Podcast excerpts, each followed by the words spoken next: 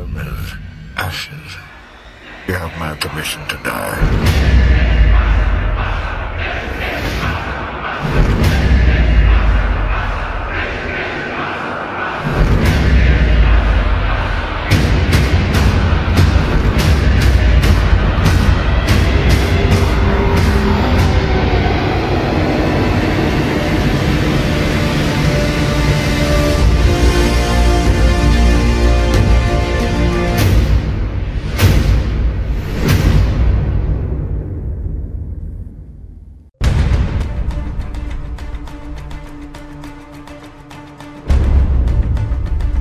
Salve galera! Estamos começando mais um Cinecast Cult. Aqui quem fala é o Maicon e Nolan. O que aconteceu, cara?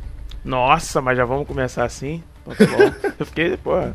Aqui é o Bruno e Bane foi uma boa surpresa. Aqui é o Edão e o personagem principal da trilogia do Nolan é o Alfred. Um foi pouco, dois foi bom. O terceiro não existiu, é isso que você quer dizer? Olha isso, o cara sumiu, o cara caiu. É, cara, ah, o Nola derrubou ele.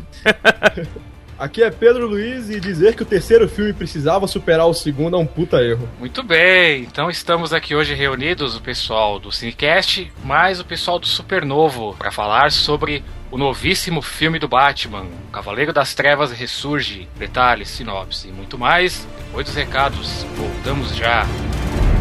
The games begin.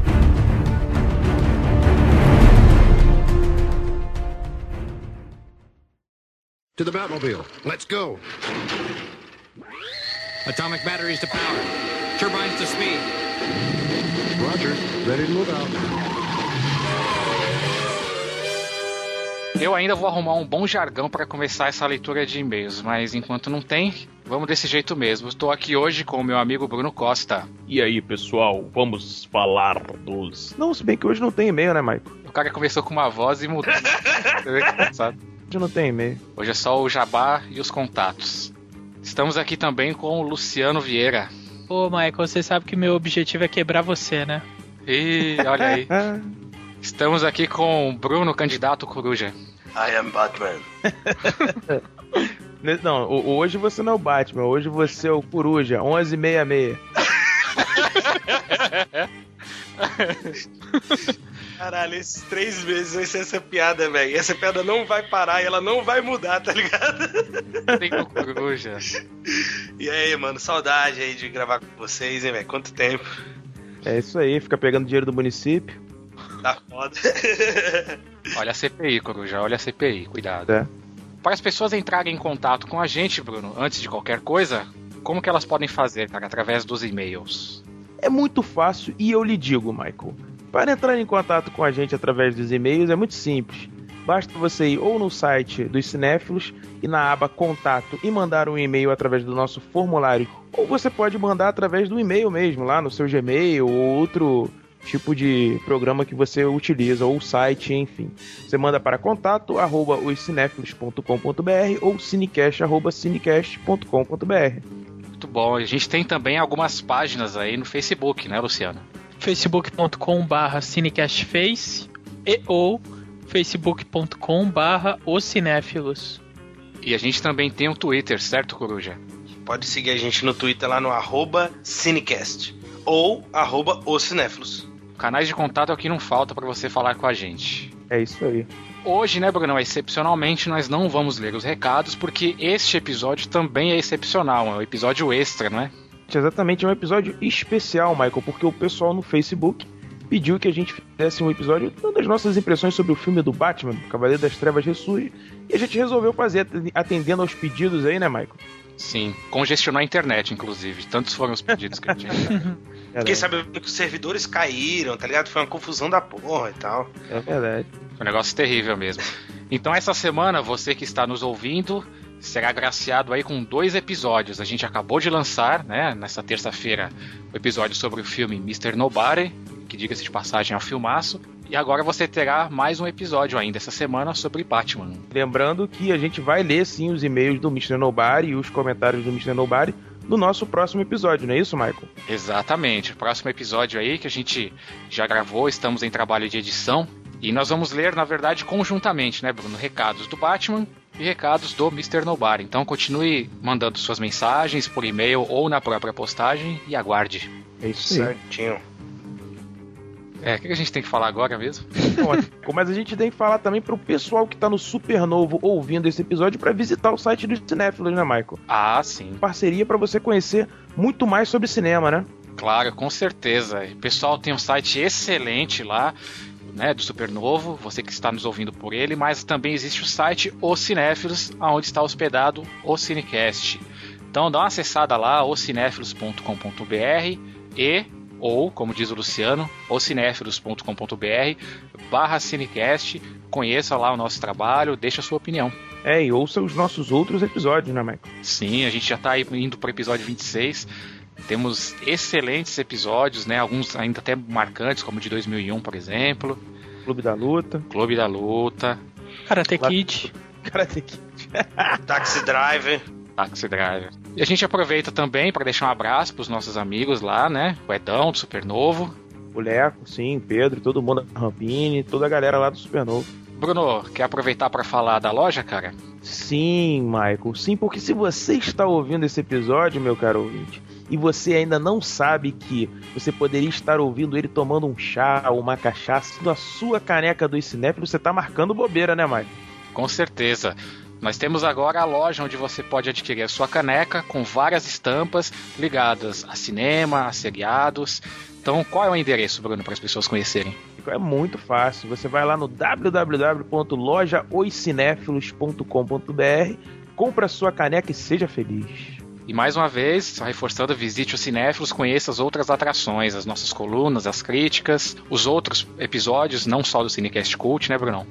Sim, o Sinestesia, o Drops, o Especial, enfim. Conheça todas as nossas atrações, principalmente o Sétima Sala, que hoje eu considero uma das grandes atrações dos cinéfilos, trazendo filmes antigos, filmes que você talvez não tenha conhecimento e que, cara, são excelentes filmes que vale muito a pena ver. Tô com saudade dos vídeos do Coruja, viu? É verdade.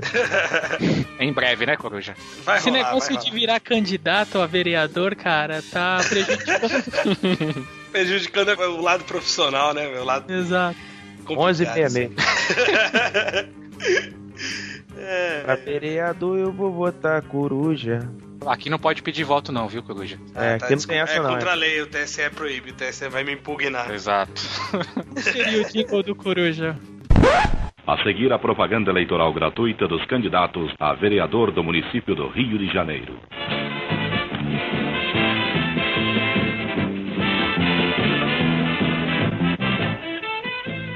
Chegou a hora, vamos lavar roupa suja.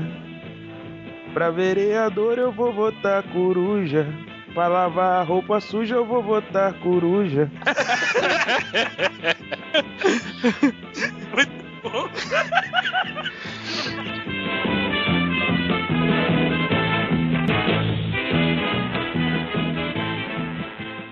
Censura. Aprovado para 14 anos. Mr. Wayne.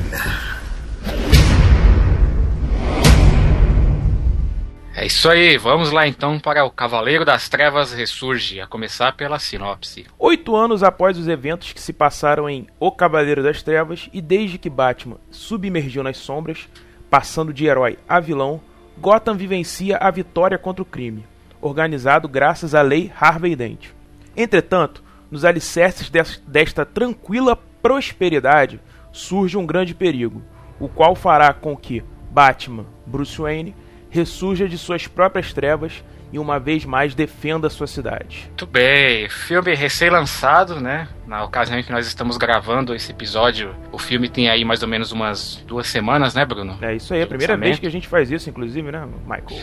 Tendendo aí aos apelos no Facebook, no Twitter, o pessoal querendo saber a nossa opinião. Vox Populi, Vox Dei. Todos sabem, né? Mas não custa a gente reforçar aqui a direção de Christopher Nolan, roteiro também aí de Nolan e seu irmão Jonathan, assessorados por David Goyer, direção de arte Nathan Crowley, Kevin Cavenaut, que é assim que pronuncia, fotografia Wally Pfister, música original Hans Zimmer. Temos aí a retomada no elenco do- dos outros que já estavam, né, no filme do Batman anterior e mais alguns aí. Então nós temos o Christian Bale voltando à interpretação como Batman e Bruce Wayne. Temos as novidades do Tom Hardy no papel de Bane, Anne Hathaway como Selina Kyle, a Mulher Gato, Marion Cotillard como Miranda Tate e o retorno, ou melhor, os retornos de Michael Caine como Alfred, Morgan Freeman como Lucius Fox. Esse filme custou aproximadamente 250 milhões de dólares e nessas duas semanas ele arrecadou a bagatela de 525 milhões.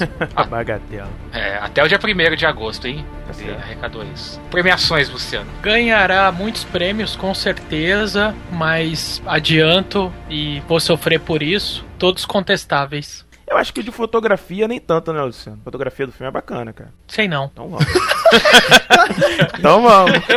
Não, eu acho, ó, seguinte, os quesitos técnicos estão todos impecáveis. Eu acho que a gente tem que concordar com isso. É, trilha sonora e, e fotografia, na minha opinião, cara, se, é se ganhar alguma coisa, será bem merecido. Não vejo nenhuma, nenhum demérito. Mas, não- como, É. como diria o Mário Abad, não somos donos da verdade absoluta. Exatamente. Vamos esperar pra ver o que o Luciano tem a dizer. O É, tô, tô curioso, cara. Tô curioso, É. sinceramente. Bom, vamos entrar aqui no tema desse filme. É interessante a gente até trazendo um pouquinho dos outros filmes que cada uma das películas, ela, ela cada uma das películas tem uma temática específica que está inserida no universo do Batman, né? Eu lembro que no episódio sobre o Cavaleiro das Trevas, nós comentamos que provavelmente o tema ali principal era a loucura. Só que nesse filme novo do Batman, pelo menos na minha concepção, acho que o grande tema é a dor, É né? A é. fuga e o enfrentamento da dor. São O que, você acha, Bruno? Não, concordo, concordo. Inclusive, acho que o, o Nolan ele vai se basear muito na própria saga da queda do morcego, obviamente, tem eh, referências ali, mas também referências ao próprio Cavaleiro das Trevas, né? Do, do, do Miller. Eh, tem até uma passagem que o próprio no Cavaleiro das Trevas ele fala da questão da dor, enfim, enfim fala que o corpo dele já não, não deveria aguentar mais, mesmo eh, até pela idade que ele já apresentava no Cavaleiro das Trevas do Miller, mas Hum. que para combater o crime, para se eh, erguer, ele precisava mais uma vez, né, fazer aquele sacrifício. Então, concordo com você, acho que a dor é a temática principal. E pra você, Éder, o que, que você acha, cara? Você acha que faz sentido isso que, que a gente discutiu aqui? Que apesar de ser um filme do Batman, há um, um subtema aí necessário nesse filme, no caso, a dor? Sim, sim, eu acho que o que o Bruno falou é, é perfeito. É, quando tu falou que. Eu não ouvi o episódio de Cavaleiro das Trevas, mas quando tu falou que vocês eh, acharam que. disseram que a loucura era o principal tema do Cavaleiro das Trevas, eu discordo um pouco nessa, nessa parte. Eu acho que ali no Cavaleiro das Trevas não era bem a loucura, era sim a dualidade. E dá pra você ver um pouco de dualidade aqui no, no, no Cavaleiro das Trevas Ressurge também. Porque eh, não, não, não seria dualidade a palavra perfeita, mas o Batman trilha basicamente depois do momento em que o Bane quebra, quebra ele, literalmente, como ele próprio diz. Depois daquele momento, até o fim, o, Bane, o Batman traça os, pra- os passos do Bane novamente. Ele repete o que o Bane fez. Ele faz exatamente a mesma coisa que o Bane fez até então. Depois a gente descobre no fim que aquilo, na verdade, não era o Bane, era a Thalia, mas enfim. É, É, mas sim, eu concordo com o que o Bruno disse, que é a dor é, é o principal é o principal sentimento do filme. É, até porque a temática central, inclusive, do próprio personagem que é o antagonista do Batman, é a dor, né? A gente não pode esquecer que Uhum. o Bane, ele usa aquele painkiller, né, no, no rosto, pra ele justamente não sentir dor. O Batman, ele, no começo do filme, já aparece quebrado pelo seu tempo de Batman, né? O corpo dele já demonstra fraqueza, já demonstra que não está aguentando mais a carga que ele passou naquele tempo todo como Batman. Então essa Uhum. quando quando o Michael eh, colocou a dor como a temática, sim, a dor, o enfrentamento dessa dor, a, a fuga para se enfrentar essa dor e você ter o personagem é, conseguindo superar isso, né? Fim do filme, inclusive, eu acho que é muito emblemático nesse ponto também, mas aí numa, num outro tipo de dor. Eu vou discordar agora de novo sobre o, o Cavaleiro das Trevas. Eu acho que o Cavaleiro das Trevas tem a ver mais com. É, é, não, o Cavaleiro das Trevas tem sim a loucura. Eu acho que a pegada da loucura é a brincadeira mesmo. E, e essa coisa do, do Coringa é, controlar o psicológico de todo mundo e tudo mais. No, no terceiro filme eu já acho que é a questão do caos e não da dor. Eu acho que o caos permeia ali. Inclusive, é uma coisa que a gente tem que comentar que o, o Coringa era pra estar nesse filme, entendeu? Sim. E eu acho que, a- além de falar de dor, acho que a dor fica em segundo plano. Acho que o caos é a palavra do terceiro filme. Acho que o, o que o Ben implantou ali em Gotham nada mais é do que caos. Óbvio, é- ele causou dor. E para pro Cavaleiro das Trevas ressurgir, ele precisava de dor. Mas eu acho que o caos ele tá mais na frente ali do que a própria dor. Não sei. É, não, não sei, Pedrão. E aí eu já discordo de você, cara. Eu acho que o caos, na verdade, ele acontece por conta da proposta do próprio Bane, né? Que também era proposta do, do próprio Raiz, né? Digamos assim. Uh, com a questão da Liga das Sombras e tudo mais. Então, isso, obviamente, ele instaura o caos pela situação. Mas eu acho que a situação, eh, o tema central desse filme que o Nolan quer abordar, que ele quer falar, é da dor do Batman. Por que, que ele precisa fazer? Ele precisa humanizar o Batman. Até tava conversando no Twitter com algumas pessoas e tudo mais. Eu falei que a grande sacada no Nolan desse filme foi tentar humanizar mais o Batman, tentar humanizar mais o Bruce. Pra fazer o quê? Pra fazer com que você torça pelo Batman. Esse foi o primeiro filme, Pedrão, do Batman, na minha opinião, que você não torce pelo, pelo bandido, digamos assim, que você não fica tão preso na figura do bandido. Pela primeira vez eu comprei aquela história, aquela verdade do, do Bruce Wayne, da dor que ele sentia, da forma como ele tinha que enfrentar aquilo, como do que ele passou na vida dele pra chegar onde ele chegou, e da forma como ele precisava se sacrificar, entre aspas, por Gotham, entendeu? Ressurgir, digamos assim.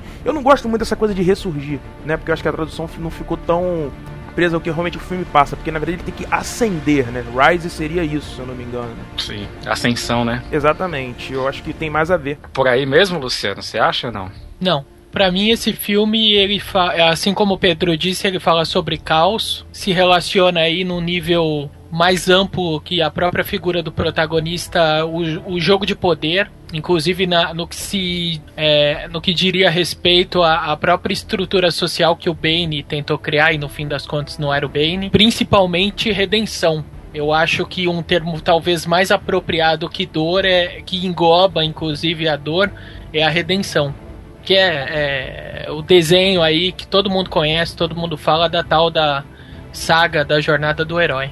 Ou esse processo de dor pelo qual ele passa poderia Faz parte ser de uma coisa maior, de uma, uma estrutura trajetória. maior que é o ressurgimento. Sim, é um meio para que se atinja a redenção final. É o meio, não é o fim. Mas, ô. Luciano, mas aí você não, você não acha que você tá ana- analisando a trilogia por completo e não só o, o Ressurge?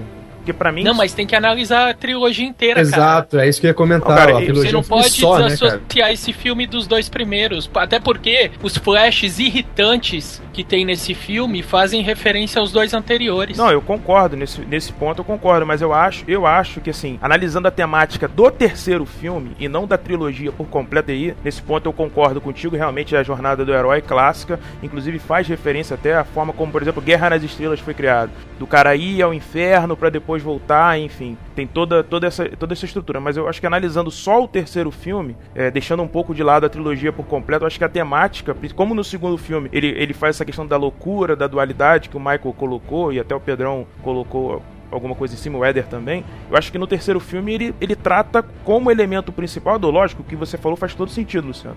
É óbvio que tem a redenção, é óbvio que é a jornada do herói, a gente eu entendo dessa forma também, mas acho que analisando só esse filme você não vê como, como aspecto principal, até pelo próprio, pela própria característica do, do, do antagonista do Batman e do próprio Batman, do Batman sentir dor do próprio antagonista dele não sentir e ser o ponto fraco que leva ao final o Batman até a, a ganhar alguma vantagem sobre ele. Você não acha? Sim, a dor ou a fragilidade da figura que tá atrás da máscara é um elemento importante desse filme. Mas aí a minha dificuldade questão de certo ou errado, mas a minha dificuldade é desassociar esse filme do ar. Então, por isso que eu digo que é o meio, porque eu não consigo enxergar essa história desapegada, descolada das histórias anteriores, tanto dentro do, da ficção em si, quanto numa visão externa de mercado do que o Nolan tinha que fazer para conseguir manter a onda do segundo filme. Por isso que eu não, eu não posso, eu não posso desconsiderar a questão, por exemplo, social de criar um caos em toda a cidade e com ela criar também os jogos de poder e de novo essa ideia de ressurgimento, de reivindicação a quem pertence Gotham e tudo mais. Eu, eu não consigo ver esse filme solto. Entendi. Não devemos, Luciano, ver esse filme solto. Concordo com você, mas apesar disso, eu ainda creio que o caos, ele não é tema desse filme, cara. Para mim, o caos, ele, ele era mais, muito mais o tema do primeiro filme do que desse. Inclusive, há muitas semelhanças entre os dois filmes, no meu ponto de vista, mas a questão da dor, ou o papel que a dor tem nesse terceiro filme, agora olhando ele isoladamente, ela tem um papel mais importante do que o caos em si. Mas o ponto de vista, tanto seu quanto do Pedro, eu acho que ele é, ele é um outro enfoque, perfeitamente válido. Não, eu concordo. Só reforçando, Luciano, analisando os três filmes, eu, eu tô 100% 100% de acordo contigo. Concordo com você é, até o último fio do cabelo. Isolado, eu acho Você é que. careca, Bruno. É, eu sou meio careca. When Gotham is ashes, you have my permission to die. Vocês não acham, uma coisa que começa a me incomodar no filme, né? É, vocês não acham que já nesse terceiro filme, até pela maturidade que a personagem adquiriu, não, não, não ficou meio esquisito essa ainda o Bruce Wayne naquela hesitação entre, entre voltar a ser o Batman ou ser o Batman de fato ou não? Eu, eu- quando, eu, quando eu me apresentei no começo, eu falei que o Alfred tinha sido o personagem mais importante da trilogia toda. E a hesitação aconteceu até o momento que o Alfred abriu pro Bruce o que ele tinha visto na, na carta da. Esqueci o nome da personagem, da Rachel. Rachel, no filme anterior. É, quando o- Alfred foi responsável pelo Batman acontecer no primeiro filme, quando ele disse a, a famosa frase: Ó, menino Bruce, por que, que a gente cai pra aprender a nos levantar? É, Aí ele foi o responsável pelo Batman se tornar o Batman. No segundo filme, ele foi o responsável por segurar a onda do Bruce quando ele tava lá devastado pelo que aconteceu com a, com a Rachel. Ele não resolveu, pela, pela situação em que, o, em que o Bruce estava, ele resolveu não mostrar a carta. Ele foi fundamental para o, o Bruce se, se virar. Viver recluso, como ele tava vivendo no começo do filme, como a gente viu. Que ele tava em casa e não, ninguém via ele é, fora de casa há muito tempo. E ele foi o responsável por colocar o Batman in- indiretamente. Não foi como, como o Gordon que pediu pra ele voltar. Ele indiretamente abriu o conteúdo da carta e causou uma certa ira no Bruce, eu diria. Um, um sentimento de que ele já não, não tinha nada a perder. Então ele precisava fazer alguma coisa pra ajudar para ajudar a Gotham. E o, o Alfred ali foi fundamental nisso. Você tá querendo dizer que absolutamente tudo que aconteceu envolvendo o Batman é culpa do Alfred. Basicamente. É, eu acho. Desde o- a criação até a volta, a dele. Sim, sim. Eu, eu, eu vi dessa maneira. Eu, se você é, voltar e analisar todas as, as- todas as vezes em que ele se tornou, ou que ele buscou fazer o que ele, o que ele faz como um Batman, você vai ver que tudo tem um dedo do Alfred. Claro que uh, nem o Nolan pinta de maneira direta, nem o Alfred teve a intenção direta daquilo Claro. que aconteceu. Mas eu acho que quando o Bruce perdeu o pai, ele encarou o Alfred como se fosse um pai. Claro. E ali as palavras surtiram um efeito nele como umas palavras de um pai, entendeu?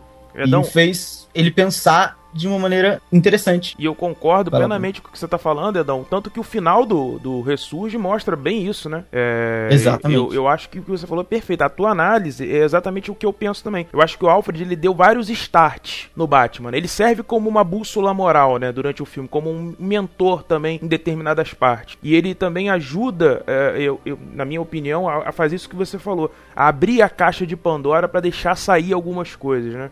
Então eu acho que a tua análise é perfeita, cara. Eu acho que o, o Alfred, dentro dessa trilogia, ele tem um papel fundamental. Até que eu não, eu não consegui enxergar esse papel tão forte assim nos quadrinhos e que o, o filme me deu mais essa atenção do que você falou agora. Ó, eu concordo com os dois, mas é, eu ainda acho que o Alfred viu o Bruce Wayne muito mais como filho do que o Bruce como viu o Alfred como pai, entendeu?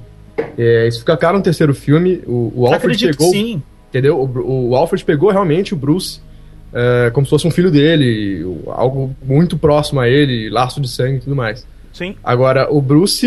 O Bruce não. Eu acho que o, Bruce encarou de uma outra forma. Tu- eu também concordo que, que, que rolou é, esses acontecimentos por conta do Alfred. O Alfred impulsionou quase tudo isso aí, mas. Eu acho que a- da parte do Bruce ficou uma parada diferente. Inclusive, porra, a spoiler tá liberado, né? Então, o, o, o Alfred, no, no, fim do filme, o cara é demitido porque não quis mostrar a carta. Óbvio que é uma coisa importante, mas eu acho que a figura paterna aí fugiu um pouquinho. Não, sim, sim, Pedrão. É, eu acho, eu concordo com o que o Bruno disse. Eu acho que é, é muito mais com o que você disse, desculpa, que é muito mais o Alfred que vê ele como filho do que ele que vê o Alfred como filho. Inclusive, quando tu começou a falar isso, eu ia interromper dizendo, inclusive a gente vê ele demitindo o Alfred de uma maneira meio brusca e dá pra notar que ele não diretamente não encara o Alfred como um pai. Diretamente, mas é, é coisa do inconsciente. É a mesma coisa, tipo, às vezes um chefe seu no trabalho dá, te, te dá um conselho que te faz pensar, e é mais ou menos o que acontece ali. O Alfred fala alguma coisa, como eu disse, talvez inconsci- inconscientemente, a intenção dele nunca foi. Olha, Bruce, vira o Batman, pega lá uma roupa de morcego e, e vira o Batman. Nunca foi essa a intenção, entendeu? Mas inconscientemente, inconscientemente faz com que ele abra a cabeça é para pensar fora da caixa. Basicamente, a expressão serve perfeita aqui. Faz com que o, Alf, que o Bruce pense fora da caixa e abra os horizontes do que ele tá pensando. E assim ele consegue. Ele acabou fazendo as coisas que fez. É, mas aí, analisando como o Luciano colocou, é, até de forma perfeita no começo do, do programa, essa questão dos três filmes. No segundo filme, me parece que o Alfred entende que Gotham necessita do Batman. Ele até a parte em que acontece essa coisa da carta e tudo mais, enfim, e de que o Alfred vira para Rachel e fala, olha, talvez o, o tanto o Dent quanto o Bruce entendam o que precisa ser entendido sobre o Batman, que ele é algo a mais. Ele, fa ele faz todo um discurso para ela explicando qual seria a importância do, do Batman, né, dentro daquela sociedade, dentro da estrutura que a gente tá falando. E nesse terceiro filme eu acho que ele esquece um pouco disso, né? Isso tudo que ele fala, isso tudo que ele passa, enfim. E, e talvez seja essa preocupação de pai e filho que a gente tá colocando, né? De você vai pro sacrifício final, você vai voltar a ser alguém que você deixou de ser há oito anos atrás. Pode ser isso, talvez seja a gente possa entender dessa forma. Mas eu achei, sabe, eu achei comovente, obviamente, tá dentro do drama da, da personagem. Mas eu achei que ele esqueceu um pouco do que ele falou no próprio no segundo filme, que ele consegue visualizar o Batman como essa força que precisa existir acima de de tudo, porque existe uma hora em que o, Bru o Bruce está sentado na cadeira com a máscara do Batman na mão, que inclusive eu acho que quem uhum. pega e dá a ele é o próprio Alfred. É, exatamente. Que eles pega trocam... na mesa e dá. Exato, exatamente, que eles trocam essa conversa. E o Alfred ali me parece consciente de que, olha, você precisa existir, você precisa continuar, você precisa, sabe, se fortalecer para fazer o que é preciso ser feito. E aí nesse terceiro filme parece que ele, não sei, talvez para essa questão de pai e filho que a gente tá falando aqui, entendeu, Edão? Agora eu tô começando uhum. a pescar mais isso. Mas me... Ou pode ser, como o Luciano falou, um problema. É. É, só um adendo rápido. Uh, essa relação de pai e filho que vocês estão tanto falando aí, eu acho que o Alfred Bruno ele não esqueceu que o Batman precisa existir. Eu acho que ele sabe que o Batman deve continuar existindo, mas ainda assim ele entende que o Batman não é insuperável ou invulnerável. Ele, ele sabe, atrás do Batman, na verdade ele não tá nem aí pro Batman, na verdade ele está aí pro Bruce Wayne. E ele sabe que por trás daquela capa, daquela máscara, existe uma pessoa que tem limites. Limites, Exato. entendeu? E que ele, ele sabe, ele pela experiência de vida dele, ele descobriu que aquela situação estava além do limite do Bruce Wayne. E aí qual é a questão? A questão é: você vai ultrapassar os seus limites? Você pode fazê-lo, só que isso tem um preço, que é o preço que ele paga no filme. When Gotham is ashes. O, eu não quero só perder de, de vista uma, uma questão que nós estamos discutindo bastante a figura do Alfred, que é importante, mas eu gostaria que a gente puxasse um pouco agora para falar sobre o desenvolvimento do filme em si, sobre como a história se, se desenrola. Né? Pode ser até você, Bruno, começar a falar. Cara, o que, que você achou desse mote, do aparecimento do Bane, da instalação do caos e de como a, a cena se desenvolve no filme? Você achou que ficou coerente? Olha, eu achei que ficou coerente, mas uh, o final do filme eu acho que ele estraga um pouco a força do personagem Bane, tá? Vou, vou só trazer um pouco aqui do, dos quadrinhos pra gente poder falar também. O Bane nos quadrinhos, para quem leu, enfim, para quem acompanha, o Bane ele é apenas um cara que, obviamente, apareceu nos quadrinhos para quebrar o Batman. Essa era a função do Bane, tá? Ele nunca teve um, um grande papel de destaque além disso dentro do, do que o dentro das sagas do Batman. Ele já teve um papel, inclusive, é, um pouco mais destacado numa, numa saga do Batman chamado Legado do Demônio, mas nunca foi nenhuma unanimidade com relação aos fãs do personagem, tá? E o Nolan conseguiu construir, é, dentro da história que ele se propôs a contar, ele conseguiu dar uma força à, à, à, figura do Bane, sabe? Que ele conseguiu, em alguns momentos, minha visão, tá? Equiparar um pouco com a força que o Coringa teve no segundo filme. É... Só que isso se destrói totalmente dentro do enredo, dentro da construção do, do roteiro, no final do filme. Mas a forma como o, o Nolan desenvolve esse filme, para mim, é extremamente coerente com a proposta que ele, e aí colocando Luciano falou de novo, tá, é, já tinha falado, já tinha mostrado pra gente dentro dos outros dois filmes. Ele vai amarrando uma série de pontas, ele vai conseguindo entrelaçar um filme com o outro, e aí tem realmente, Luciano, aqueles flashbacks extremamente irritantes, mas que servem para te amarrar dentro do primeiro e do segundo filme, até mais, é, se eu não me engano, dentro do, do primeiro filme, dentro do Begins, né? É, enfim, eu, na minha forma, na minha visão, é coerente sim, o roteiro ele é extremamente amarrado e ele, e ele vai te dando uma série de, de escadas, digamos assim, até o final desse filme. O que, que você acha, Luciano? É pensem o seguinte: o primeiro filme era despretensioso no sentido do volume, o alcance que atingiu, principalmente depois do segundo. O segundo filme, que foi o boom, né, desse arco, em todos os aspectos, financeiros, de crítica, tudo mais, é um filme que foi construído basicamente é, na relação de dois personagens. É um filme policial, é, onde tem um envolvimento de gato e rato. Né? Um, hora o Coringa persegue o Batman, hora o Batman corre atrás do Coringa. Como que o Nolan ia fechar essa história? Esquece, esqueçam o Coringa, toda a importância que ele tem pra trilogia. Como que você fecha uma trilogia onde o segundo filme tem uma repercussão muito grande? Você precisa se superar para dar dignidade à conclusão da história. E aí o que que o Nolan fez? Ele pegou aquele roteiro policial, detetive, noir ou não, enfim, e fez um filme de guerra. O terceiro filme, esse roteiro que você está perguntando, Michael, é de um filme de guerra. E é por isso, Bruno, que não pode se desconsiderar o contexto social de Gotham e o que o Bane fez. Que no final das contas não era a porra do Bane. Mas a, a, a construção de roteiro, o argumento do filme e a forma que ele foi desenvolvido tem um caráter que vai muito além da própria figura do Batman. Envolve todos os sub-personagens, envolvem todos os habitantes da cidade. É um filme de guerra. O Bane, com aqueles trejeitos dele, é um Napoleão redesenhado. A Revolução Francesa tá ali vários momentos do filme, Concordo. seja na questão de luta de classes, que a mulher gato vai contestar durante pelo menos a primeira metade da história, a queda da Bastilha, que é você explodir a- o portão da delegacia. Perfeito. Esse é um filme de guerra. E como filme de guerra, foi a forma mais inteligente que o Nolan imaginou em dar uma condição épica pra conclusão de uma história em três partes. Aí pra mim ótimo, beleza. Só que na construção dessa ideia, pelo amor de Deus, cara, tem um monte, um monte de falha. Cite algumas. Ah, sério? Sério. Porra, cara, quem é o Bane? Você já... que, que porra é aquela, meu? Você cria um, um líder extremamente forte, extremamente inteligente, racional, sem nenhum nível de, passibil... de, de passionalidade, pra no fim da história você destituir toda a maldade, toda a Exatamente. inteligência, todos os valores dele Isso, isso que me irritou. em função de uma mulher que você não conseguia justificar, seja a,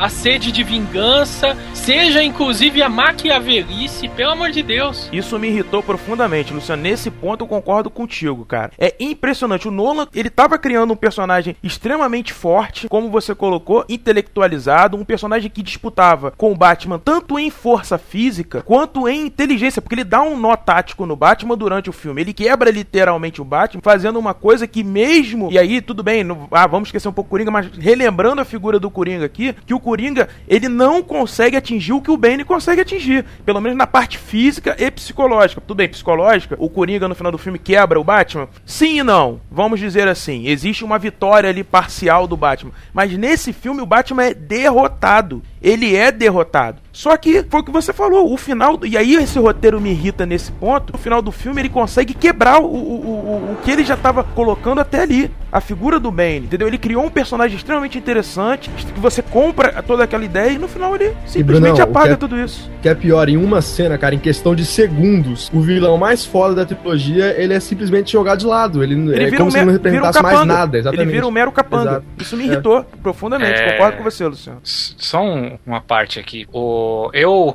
uma coisa que me incomodou bastante, eu- a descrição que o Luciano fez, pra mim, foi a mesma que a, foi a mesma leitura que eu fiz assistindo o filme, que é um filme de guerra. Inclusive há referências diversas a guerras e revoluções O próprio ali. Batman fala, né? O que que é isso? Que o, o- o policial pergunta pra ele, o que que, o que que tá acontecendo? Ele fala, nós estamos em guerra. Sim, exatamente. Eu acho, acho um pouco forçado. Eu acho que a- as referências à Revolução Francesa existem, mas elas não podem ser super valorizadas. E mais pra frente eu vou explicar por quê. Mas de toda forma, o mote do filme estava correto. Mas vocês estão sendo generosos. Eu acho que o filme ele começa a cagar muito antes dessa cena final. Não, Muito mas a, antes. a, a proposta do filme, ela é cagando ou não, ela é incoerente até esse momento. Não, Sim. Você pega. Tudo bem, não quer estar a Revolução Francesa? Vai pra ficção. Pega lá, por exemplo, aquele livro do Charles Dickens, Conto de Duas Cidades. Sim. É a mesma coisa, Uhum. entendeu? Referência é o que não falta. Mas é a coerência do argumento construído no roteiro. Exato. O- quando você tira a, a con- o protagonismo de vilão do Bane e joga numa mulher que não é justificável tamanha articulação, tamanha maldade planejada,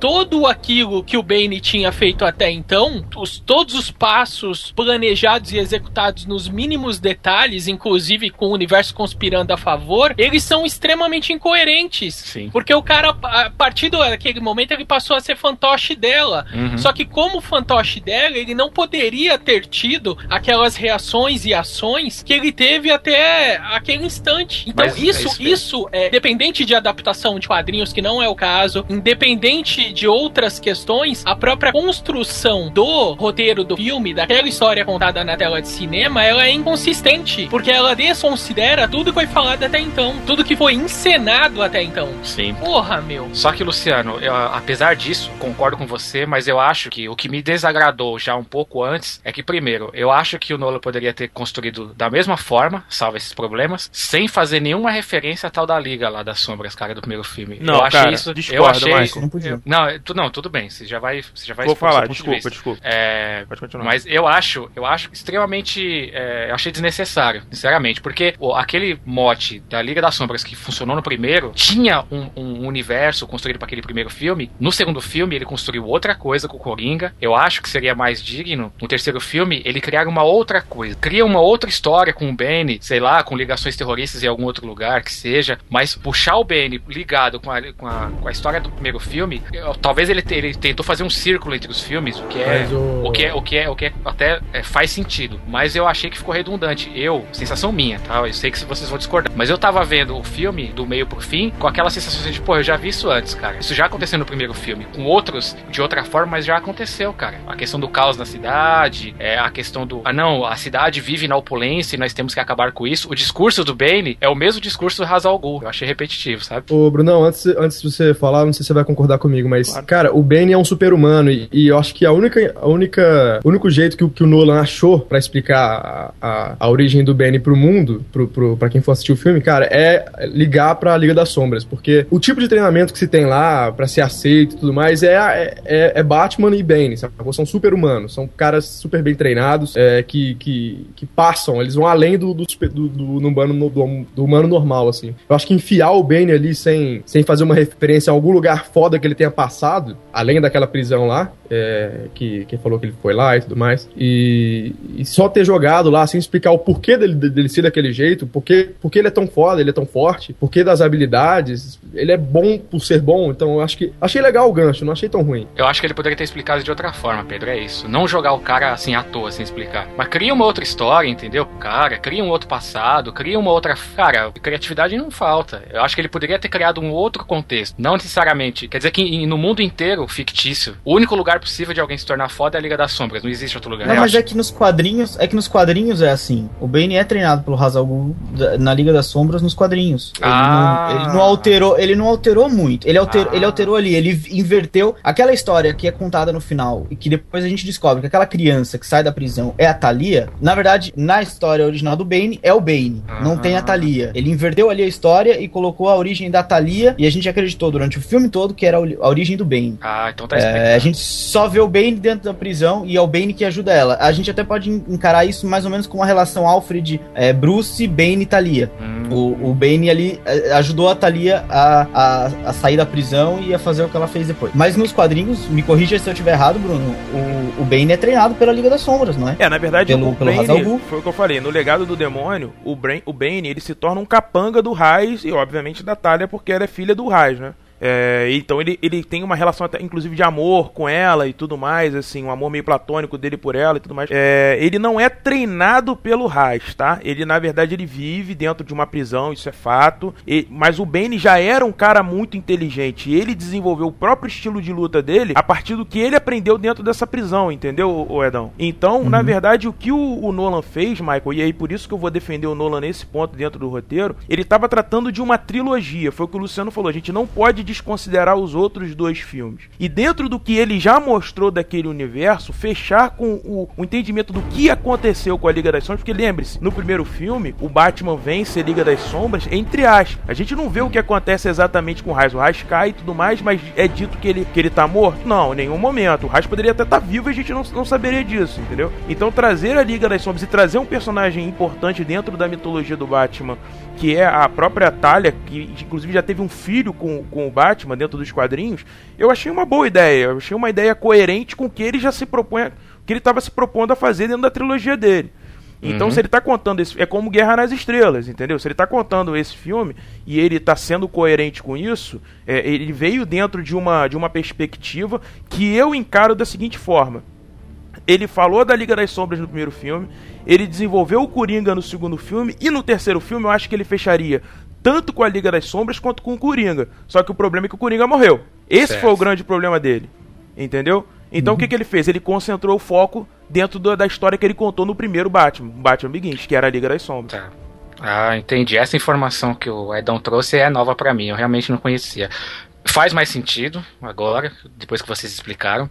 Mas eu ainda assim eu fiquei com uma sensação de algo repetitivo, apesar disso. Mas, bom, coerente de qualquer forma. Mas o final realmente não tem como argumentar, né? Não, o final.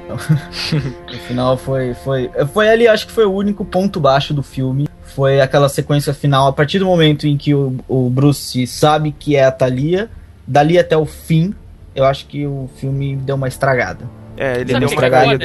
Deu uma caída assim. Hum. Nesse ponto eu concordo. Esse filme, ele foi vendido é, tanto no frisson anterior à estreia, ou mesmo no momento que nós estávamos lá nas salas de cinema assistindo, ele foi vendido como um filme de ação. E, e convenhamos, ação bem aquém também, isso pode ser até discutido adiante. Coreografia complicada. Mas é, o que marcou os primeiros filmes do Batman, principalmente a segunda parte dessa trilogia, não foi a ação, foi a tensão Sim. E uhum. como tensão, esse filme ele foi por terra quando veio a revelação de que o Bane não era o cérebro de todo aquele caos. Sim, concordo. Entendeu? Perdeu a credibilidade no aspecto e no quesito tensão, que foi diferente do filme anterior, onde até o último minuto você tava com o Sfinger lá com o cu apertado, cara, para saber o que ia acontecer.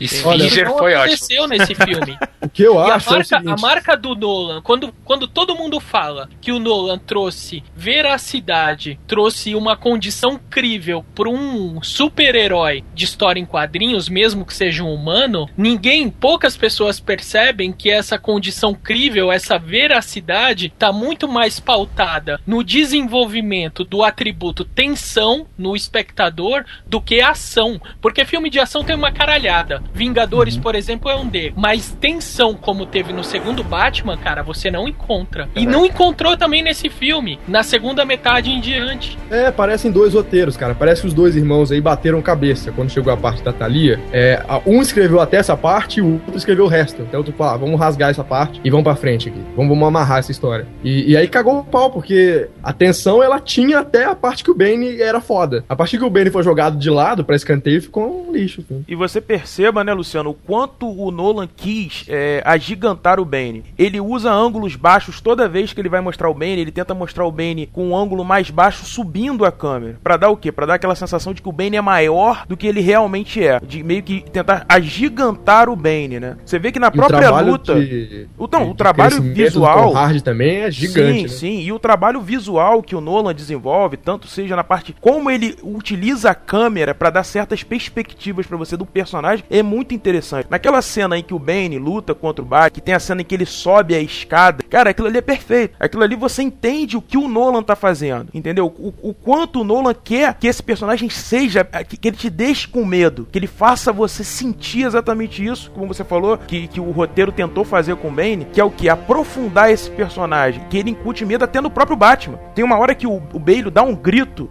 no meio da luta, porque ele não, ele não tava conseguindo reagir, que você compra que o Batman vai perder aquele combate. Que não há maneira dele vencer aquele personagem. E é por isso que eu não entendo esse roteiro nessa, né, na- digamos, da segunda parte pra frente. Eu entendo que, assim, eu não acho o roteiro ruim, tá? Deixando aqui bem claro. Eu não acho que a forma como eles encontraram pra fazer esse terceiro filme é ruim. Não, não acho. Eu acho que eles amarram o filme, eles fazem a ligação com o Beguins, eles fazem a ligação com o segundo filme, beleza. Eu só acho que essa destituição de poder do Bane, que não, não, não, não- não não, não, ser- não serve a esse filme. Porque ele, ele, cara, ele faz toda uma narrativa visual pra deixar o personagem toda vez como se fosse alguém ímpar no filme. Aquela sequência do avião no começo é uma sequência que te diz exatamente quem é o Bane desse filme. Quando você tem ele lá, que o cara tira a máscara, que eles tomam um susto com o cara, e que depois tudo que acontece naquela sequência, que o Bane vem caindo, e toda vez que ele. E aí o Hans Zimmer, porra, é, é, junto com o Nolan, os caras são, são brilhantes, que ele, ele bate toda vez nas cadeiras e faz um tá, faz um estrondo no cinema, cara, você sente o impacto daquele personagem fisicamente falando e, e psicologicamente devido à, na- narrativa que ele impõe. E eu não, não entendi, sinceramente, desse negócio da talha e tudo mais. Ela- ele tinha que ter construído ela de uma forma dentro do filme que ela fosse tão importante quanto o Bane. É a única Exato. justificativa que, que daria pra aquele final, entendeu? Pra construção do que seria o final, o clímax desse filme, que não ocorreu. Pra mim, o clímax desse filme é justamente na luta entre o Batman e o Bane. Aquilo ali, pra mim, Exato. é. É impressionante. Você, você sente que não tem música. O, o próprio o Nolan, ele tira qualquer trilha sonora. Ele bota uma luta aí. Você falou a questão da coreografia. Eu, eu já posso dizer uma coisa. A luta do Bane com o Batman, tem uma hora que o Batman tá tão desesperado que não existe mais arte marcial pro Batman ali. Existe a tentativa do Batman de superar alguém que ele, ele não consegue. Ele não tem força demais pra aquilo. E aí que eu comprei. Naquele ponto eu tava amarrado, eu tava dentro do filme. Dali em diante o filme ele dá uma caída que assim, foi o que eu falei, não acho o roteiro ruim, mas eu acho que nessa parte ele até o, o surgimento do Batman de novo, o filme perde um pouco. Não acho que ele sofra de falta de ritmo, mas acho que a quantidade de personagens e a forma como ele encontrou pra mostrar a Gotham poderia ter sido feito de uma outra forma.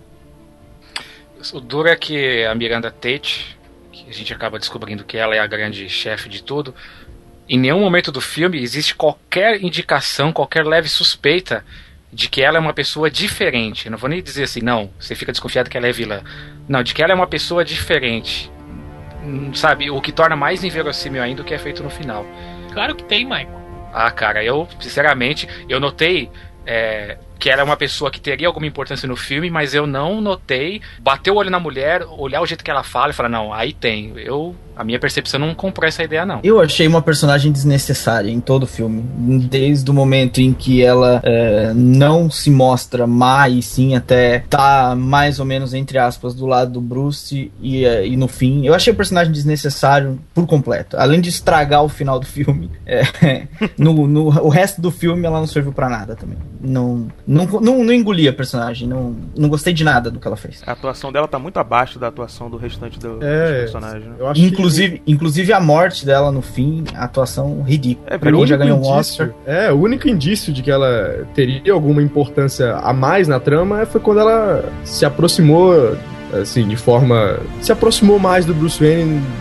É, de uma forma mais assim, Sexual, amorosa, pronto, mais sexual, exato. Assim, forma- eles estavam na mansão Wayne lá e tudo mais. Eu acho que foi a única forma, o único indício de que ela ia ter importância na trama foi ali. Pois é, isso me, me leva a uma pergunta que eu gostaria que vocês me respondessem. Eu- isso já tinha, eu tinha comentado isso no, no cast sobre o outro filme e agora se duplicou, né? Porque agora em vez de um romance são dois. Gente, eh, o Batman ele não é o Homem-Aranha que tem a namoradinha que tem o papel na, na vida dele. O Batman não é o, o Super-Homem que tem a Lois Lane. Que, que diabo que no filme do Batman tem que ter a, a porra do romance, cara? Cara, mas- Inclusive, pra mim, é um dos grandes problemas do filme é a história do Batman com a Selina Kyle apoiada no amor. Começa por aí. Começa no- por aí, porque nenhum dos dois primeiros filmes, a- as histórias do Batman, a- pelo menos as relevantes, estão apoiadas no amor, assim. São todas subtramas. E, e a Selina Kyle nesse filme é um do, do problema, é um desses problemas que você tá falando, Mike. Porque é, a Selina Kyle que a gente conhece, e tudo bem, ela em nenhum momento é chamada de mulher gato no filme, fica claro. ma- Mas a Selina Kyle que a gente conhece, ela trabalha nos interesses dela.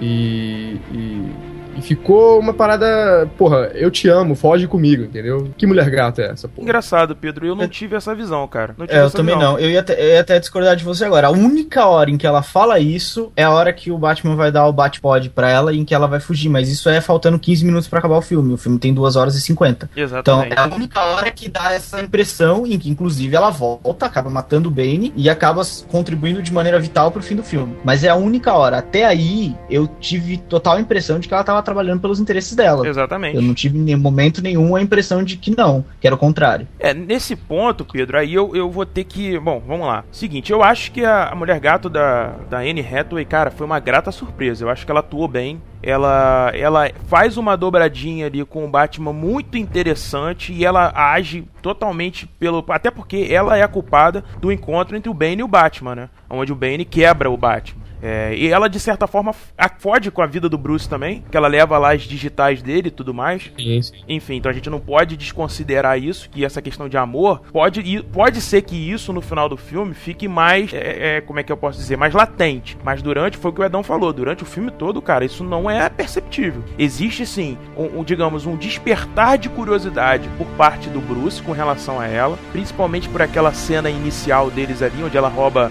as joias da mãe dele e tudo mais, enfim. Ah, mas eu acho que foi o que o Adão falou isso. Eu, eu tô com ele, é perfeito. Isso é pro final do filme, isso acontece. Mas nos quadrinhos, a gente não pode esquecer que, como você falou, sempre houve um relacionamento dos dois, inclusive já se beijaram, já se pegaram, enfim, nos 952, inclusive, o Batman já, inclusive, teve um relacionamento com ela. Então, quer dizer, não é nada fora do que o leitor de quadrinhos já conhece, entendeu? Mas Exato, eu não já até achei que... esperavam por isso. Isso, mas, Mas- eu não achei que houve uma relação amorosa assim do tipo, ah não, eu te amo, você é minha vida, eu preciso partir contigo, não. Isso Você é minha não vejo. gatinha, não, não, não teve isso. Pois é. Porra, a cena, a cena final não, não diz isso pra Não, vocês? n- foi o que eu falei. O final do filme, depois que tudo já aconteceu e que ela percebe que de, de alguma forma, inclusive até a- aquela referência, o diálogo deles é de uma história do Gaiman, se eu não me conto, se eu não, não me engano, que é o que aconteceria com o Cruzado de Capa, alguma coisa assim. Não lembro exatamente do nome. Depois eu posso até ver pra gente colocar no post.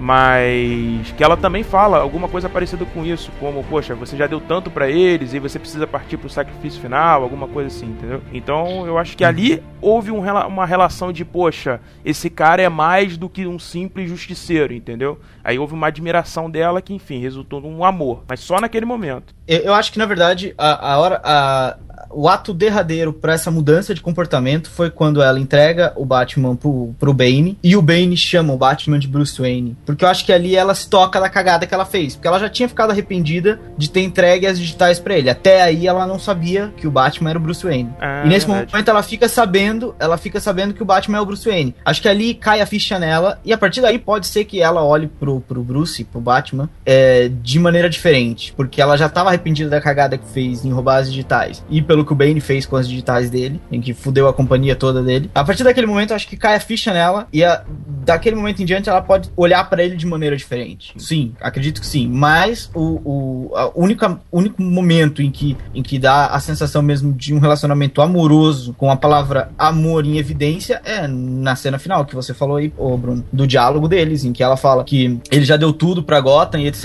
E ele fala: Não, ainda não dei tudo. Não, ainda não é dessa vez que eu dei tudo. E é nesse momento em que acontece a tal cena de amor, mas até aí não, até aí ela sempre teve pelos interesses dela. When Gotham is ashes, you have my permission to die. O, eu só queria fazer um, uma, um outra parte aqui para falar sobre algumas referências que aparecem no filme. É, não referências de quadrinhos, que aí o Bruno vai saber falar muito melhor do que eu, mas algumas referências que eu pesquei relacionadas ao contexto externo e até ao contexto real em que a gente vive, né? Eu não sei se o Luciano quer começar falando ou se já posso falar alguma coisa a respeito. Você é o host, você sempre fala primeiro. Bom, o que eu já notei ali, é, a gente vive um contexto hoje em dia de terrorismo e dessa oposição que alguns dizem ser real entre civilizações e o Oriente e o Ocidente, e no filme isso aparece claramente em pelo menos dois momentos. Primeiro, o Bane, quando ele decide fazer reféns, o primeiro local que ele ataca de forma mais contundente para ferir o coração de Gotham é a bolsa de valores. E lá ele fala que as pessoas estão roubando dinheiro, ou seja, é o centro capitalista de Gotham. É ali. Isso me lembrou muito os atentados de 11 de setembro, porque aqueles aviões eles foram jogados contra o centro financeiro de Nova York e consequentemente da América. Então eu fiz esse paralelo, mas a referência talvez mais forte é a questão da bomba, né? A, Sim. e- e- a, bom- a bomba do Irã está no filme do Batman. A questão de você transformar é, algo que em tese é inofensivo, que serve para gerar energia, em uma arma. É uma discussão que tem no filme e é a discussão que tem no mundo real hoje, que é a questão da energia nuclear do Irã. Então eu acho Sim, a bacana a gente- gente pescar isso. A gente comentou isso num, num, num, num cast passado lá no, no Supernova, Edão, que o- os quadrinhos, eh, principalmente os do Batman, Superman e tudo mais, eles, re- eles retratam, obviamente, assim que depende do tempo que eles estão saindo, né? Eles retratam a, a, a atualidade, entendeu? Então, nos anos em 39, quando saiu o primeiro Batman, falavam de uma coisa. Hoje eles estão falando dos problemas atuais da sociedade, entendeu? Então, e, e- e o Batman do Nolan é legal por causa disso. É, além de ser realista, é, ele é realista nesse sentido de, de, de trazer as coisas atuais e tudo mais e colocar no contexto do filme. Isso é bacana. Pedrão, posso só te fazer um, fazer um, é, um anexo aí do que você falou? É, acho o seguinte, cara, os quadrinhos eles sempre refletem uh, o momento da sociedade atual. É, isso, enfim, nem sou eu que digo, o Humberto Eco já falava antes de mim, em Apocalípticos e Integrados. Mas eu acho o principal de tudo, cara, o seguinte, que o Nolan, ele, como o Michael falou, ele se utiliza, e como o Luciano também já disse, ele se utiliza é, de situações da nossa cultura, é, de referências mesmo, tanto, enfim, é, literárias ou referências é, no aspecto histórico, enfim, pra te contar essa história, pra te passar quem é esse Batman, pra tentar colocar ele dentro de um contexto, entendeu? Muito mais até do que outros é, é, cineastas, enfim, até porque ele também participa diretamente do roteiro. Então eu acho que esse é o grande ponto do Nolan, entendeu? Quando o Luciano viu ali a questão da guerra e fez referência com a Revolução Francesa, você consegue fazer, você consegue humanizar todo esse filme, entendeu? Você consegue colocar ele dentro de um contexto é, da nossa sociedade, digamos assim. O Michael pescou já mais alguma coisa, se a gente for analisar mais, vai ter mais referências. E eu acho que essa é a grande sacada do Nolan, que é o quê? Tornar tudo aquilo dentro da, da forma dele incrível de poder acontecer. Dentro daquele universo, você consegue reconhecer ele, consegue entender que ele é um universo óbvio, até fantasioso, mas está dentro, inserido dentro de um contexto. Acho que essa é a grande sacada do Nolan, cara. E você, Luciano? Você vislumbrou mais alguma coisa? Não. E sobre a Revolução Francesa, você tem alguma coisa a mais a acrescentar? Não, não. Há, há menções ali de luta de classes, o discurso do próprio Bane, assim como o ideal da mulher gato gira em torno disso. Se você olhar o filme, o exército do Bane, principalmente em Gotham, eles sempre são meio que representados ou disfarçados como operários ou algum tipo Sim. de funcionário. Uhum. Então tem, tem é, é meio uma revolução às avessas, sabe? Ao contrário. É. Aliás, um Mas- complemento. Desculpa. Mas eu não acho que a proposta tenha sido fazer tantas referências ou ido ou tão aprofundadamente assim em aspectos que diga respeito tanta, tanto à história verídica quanto à ficção, à mitologia do Batman, enfim. Um complemento importante que a gente deve dizer aqui, apesar das referências que a gente mencionou, e principalmente a referência mais duradoura no filme, que é a Revolução Francesa, é, isso tem que ser feito com bastante cuidado. Claro, É, claro. Eu digo assim que é, é mais uma inspiração, talvez, do que uma referência direta. É, por Mas é exemplo, referência, não é, re- não é uma releitura. É, é um ou outro ponto. Ele pensou um detalhe, um aspecto e puxou de volta. Exatamente. Um ponto que reforça isso que você diz, Luciano, é, por exemplo, jamais se deve comparar o Bane com a figura do Robespierre, por exemplo. Não, Não tem. Primeiro que não se deve fazer esse tipo de comparação, mas se a gente der uma permissão pra fazer, não se deve fazer porque é uma comparação imprópria. São duas figuras completamente diferentes. O Bane, e o Robespierre Bane. também não era nenhum pet de nenhuma vilã, né, cara? Convenhamos. Sim, sim. E, mas pela questão da figura dele como líder, que acho que é onde a comparação mais se, se faz aí, é, o Bane ele é um cara que ele é do meio, e do mesmo meio daqueles caras que ele recrutou. Coisa que com o Robespierre não é verdade. O Robespierre era um burguês, não era do povo. É, É, bom, talvez né? a comparação mais próxima, talvez a comparação mais próxima, se é que é possível fazer isso, temerariamente é dele com o Lenin, mas não com o Robespierre, sabe? Talvez é, pelo, pela jaqueta dele, a questão de lembrar o figurino de época e tal, mas como figura de liderança, Bane e Robespierre não tem nada a ver uma coisa com a outra. Cara, eu já. Bom, vocês são historiadores, vocês têm muito mais propriedade pra falar disso do que eu, né? Mas pela forma como ele é inserido no filme, bom, isso é a minha opinião, tá, Mike? Como essa questão do tirano, é. Como a gente até colocou coloquei no meu texto, pros, pros seus inimigos, ele era um tirano, ele era um ditador, enfim. É, eu, eu consigo, sim, se a gente está tratando de Revolução Francesa, a gente está tratando dessa. É, desse contexto, eu acho que ele se encaixaria muito bem no papel do Robespierre dentro do que o Nolan imaginou daquele personagem, tá? Minha visão isso. Dentro do que a gente falou, a referência até a queda da Bastilha, aquele assalto a explodir e tudo mais, enfim. Uhum. Luta de classes, pegar em armas, eu acho que tá tudo dentro do mesmo contexto. Tudo bem, eu entendo o que vocês querem falar. Ah, não, ele se parece mais com tal figura. Mas eu acho que dentro da referência que ele utilizou para criar a narrativa dele, você não traçar um paralelo de Revolução Francesa com Robespierre, eu acho um pouco distoante dessa análise, entendeu? É, minha opinião, tá? Pode ser que, enfim, alguém enxergue de uma outra forma. Mas dentro das proporcionalidades a que a história pede e dentro do que ele faz, eu vejo sim, eu acho que cabe uma comparação sim, dentro do, do, do aspecto que o Nolan quis passar. Ele é igual à figura do Robespierre? Não, não é. Obviamente que não. Vocês acabaram de dar várias informações que destoam totalmente do Bane. Até porque ele precisava ainda assim se apoiar na figura dos quadrinhos. Mas eu acho que tem sim. Tem, tem uma, uma carga de Robespierre naquele Bane. Os discursos que ele faz, a forma como ele fala determinadas coisas, a forma como ele pensa e depois isso tudo cai por terra porque a gente vê que ele é apenas um fantoche de uma pessoa que sim é uma burguesa, né, que é a Miranda Tate, é, ou se tornou uma burguesa, enfim. É, mas é a, minha, é a minha visão, que eu inclusive defendo até na minha crítica. Eu acho que o aspecto da Revolução Francesa está ali como uma referência e ele usou aquela figura dentro da referência que ele colocou de, de situação. Sim, sim. O que o Michael tá querendo dizer, Costa, é que, é, considerando que esse é a proposta do filme é de guerra e que a ideia era transformar Gotham tanto no campo de batalha quanto concentração das pessoas que moravam lá. Uh, o interesse do Nolan é pegar essa referência verídica, né, dos livros de história, para usar como estofo, para usar como pano de fundo da construção do próprio roteiro dele. Uhum. Não significa que você, vestibulando, vai estudar para a prova assistindo Batman. É, vai ver as referências exatamente. da Revolução Francesa. Não é isso. Ele pegou um episódio interessante da história real e usou ali como pano de fundo. E convenhamos, né, gente? Referência é a visão de cada um para algumas pessoas é, para algumas não. Claro. Senão claro. daqui a pouco a gente vai pegar aquela passagem que o Batman tá preso e vai falar que é uma referência ao príncipe da Pérsia. é, Prince of Persia, entendeu? E não é? Sim, sim. Não, é engraçado. Porra, eu, eu tenho.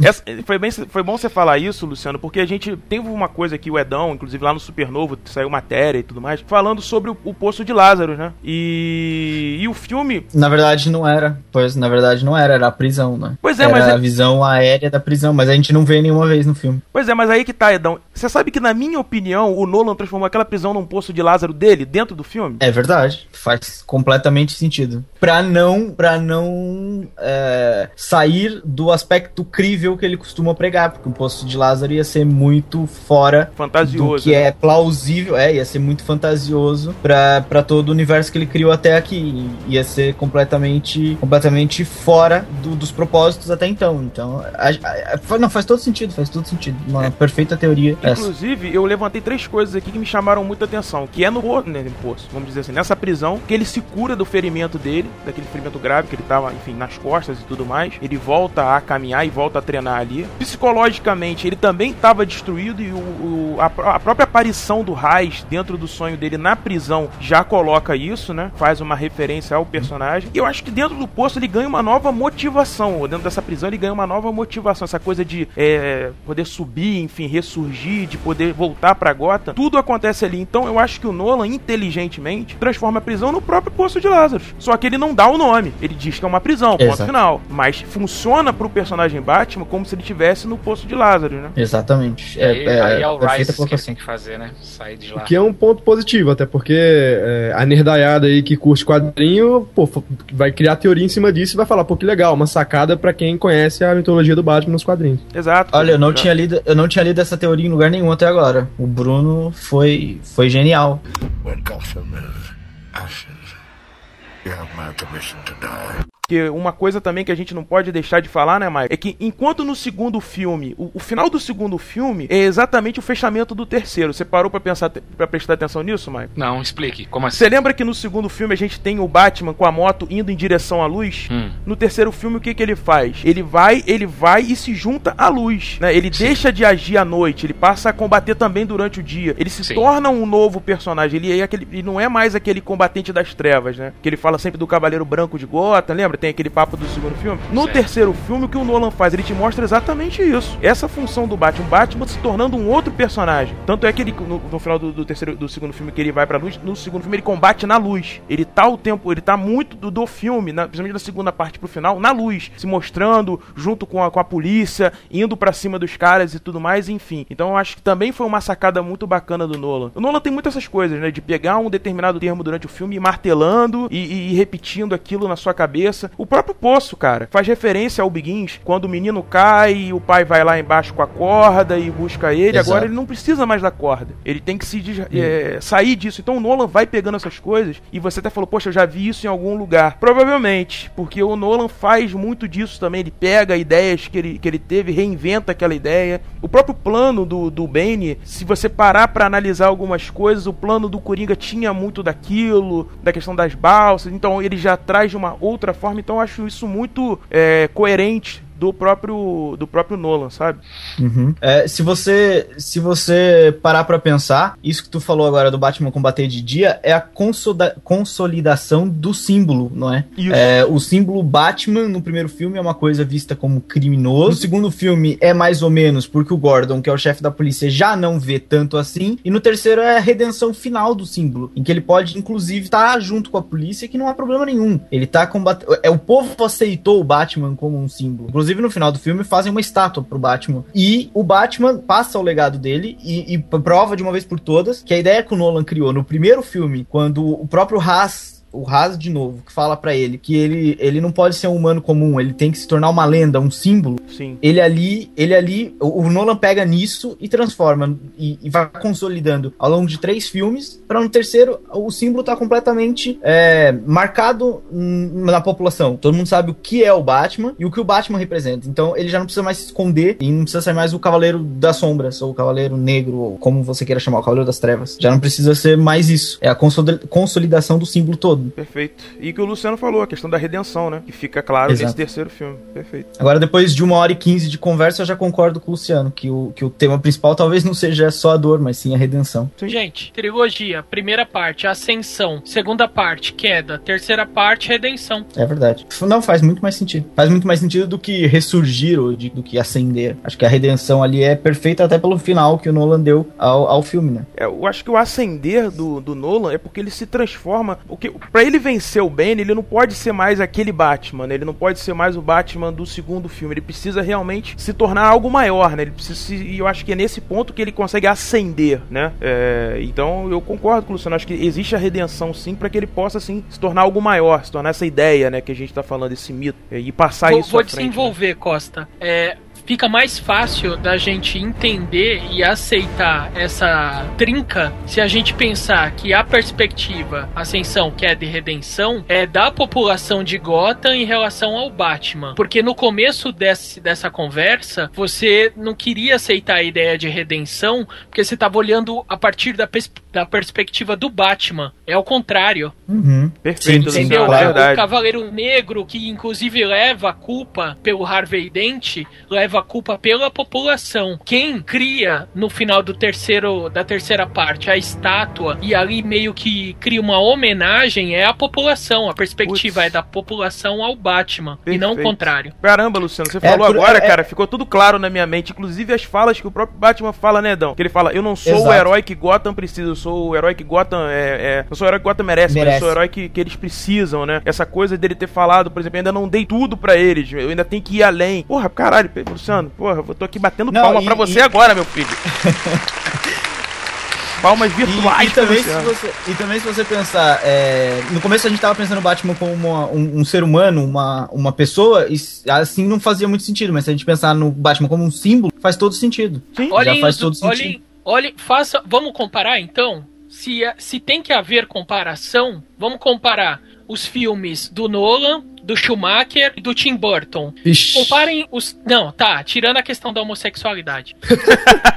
Comparem os três diretores e pesem, coloquem na balança o peso que tem a população de Gotham para cada um deles. Quando a gente fala que os filmes do Nolan estão mais relacionados à nossa realidade, é porque a participação da população de Gotham é maior, Sim. inclusive considerando o rumo que a história vai tomar na perspectiva do protagonista que é o Batman. Desde o episódio passado do Cinecast sobre Batman, é, o filme do Coringa, nós já falamos, inclusive, que a população de Gotham é protagonista dos filmes. né? Sim, Sim, falamos é por isso que é real, porque nós nos vemos na imagem e semelhança daquelas pessoas. Perfeito, Luciano. e elas porra, têm né? papel fundamental no, no desenvolvimento de qualquer um dos três filmes. Há um ponto de ironia interessante, Luciano, já que vocês estão falando de símbolos e de heróis, como a cidade de Gotham, ela só dá realmente o devido valor ao seu herói depois que esse herói morre, né? Depois que ele, ele não está mais entre a população. Foi assim com Harvey Dent, apesar de fundado numa mentira,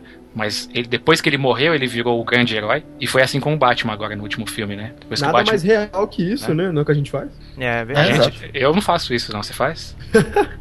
Não, não, cara, Muito mas é a realidade, assim, da população no geral, mas a gente costuma dar mais importância, digamos assim, ou venerar mais as no- os nossos ditos heróis, entre aspas, depois que eles mor morrem, ou, ou, enfim, ou que acontece alguma coisa trágica, digamos assim.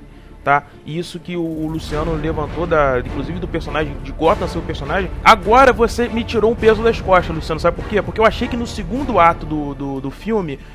Eu tirei o Bane. você, você aquela questão de ritmo e tudo mais que a gente tá falando, não, porque eu entendo o que o Nolan quis fazer. Ele precisava te mostrar esse personagem também dos outros dois filmes, que é Gotham, caindo, sucumbindo à figura do Bane. Então ele precisava ter que, ele tinha que tirar o Batman. O Batman não podia ficar ativo nessa segunda, nesse segundo ato do filme. Então, porra, agora faz mais sentido na minha cabeça. Não, beleza, beleza. Sabe o que é interessante, Bruno? Eu acho que pra reforçar talvez essa questão do homem comum no filme, eu que o comissário Gordon ele teve um papel ainda mais destacado, cara, nesse, nesse último filme. A presença dele, inclusive em minutos e em falas, porque ele, na minha concepção, ele representa, ele é um ser representativo da, das outras figuras de Gotham. Ele é um herói comum, ele é um homem comum que tenta ser o herói com os meios comuns. E é engraçado como ele tá sempre discutindo com as pessoas do que as pessoas têm que fazer. Aquele outro comissário de polícia que é ambicioso e na hora H o cara se esconde, que ele vai lá na casa do cara, que ele confronta o cara moralmente. Então, é, esses pontos todos, essas falas, reforçam o, o que o Luciano levantou aí. Concordo, Eu não mas. sei nem como que os Nerdcasters não falaram isso. Ele até grita. É, verdade. Mas eu, mas eu acho que mais importante que ele nesse filme, Michael. Eu entendi a piada, eu entendi a piada é. só agora. Ô, ô, Michael, mas eu acho que mais importante que isso, cara, é a figura do Blake, bicho. Sim, sim, O sim. Blake faz ju- justamente o que você falou, eu, eu consigo enxergar, obviamente, no terceiro filme e faço uma ligação com o segundo, que a figura do Gordon é muito importante no segundo filme. Mas no terceiro filme, eu acho que ele divide muito, se não perder espaço, pro Blake, cara. Porque Sim. o, o Nolan toda hora quer te mostrar, olha, tá esse cara aqui, tá ele agindo, tá ele no lugar do Gordon, porque o Gordon fica um tempo lá na, na- no hospital e tudo mais, e o Blake tá lá agindo, o Blake tá lá servindo como, como essa ponte, né? Tentando moralmente, inclusive, né? No final ele tem aquela cena que ele conversa com os policiais que não querem deixar ele passar com as crianças do orfanato e tudo mais, que também é emblemática aquilo ali. É, tem, todo, tem todo um contexto dentro da história do personagem, porque ele depois vai se mostrar como Robin, né? A gente vai entender ele como Robin. Então todo, todo, esse, todo esse peso, eu acho que também fica dividido com a figura do Blake, cara.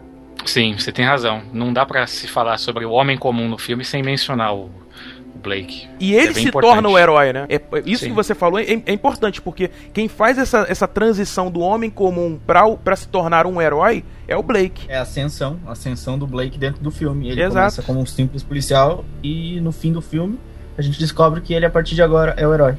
E é o que ele precisa pra assumir o símbolo, né? O símbolo, de, do o símbolo que o Batman criou. Pois Bruno é. Costa. Oi. obrigado, obrigado.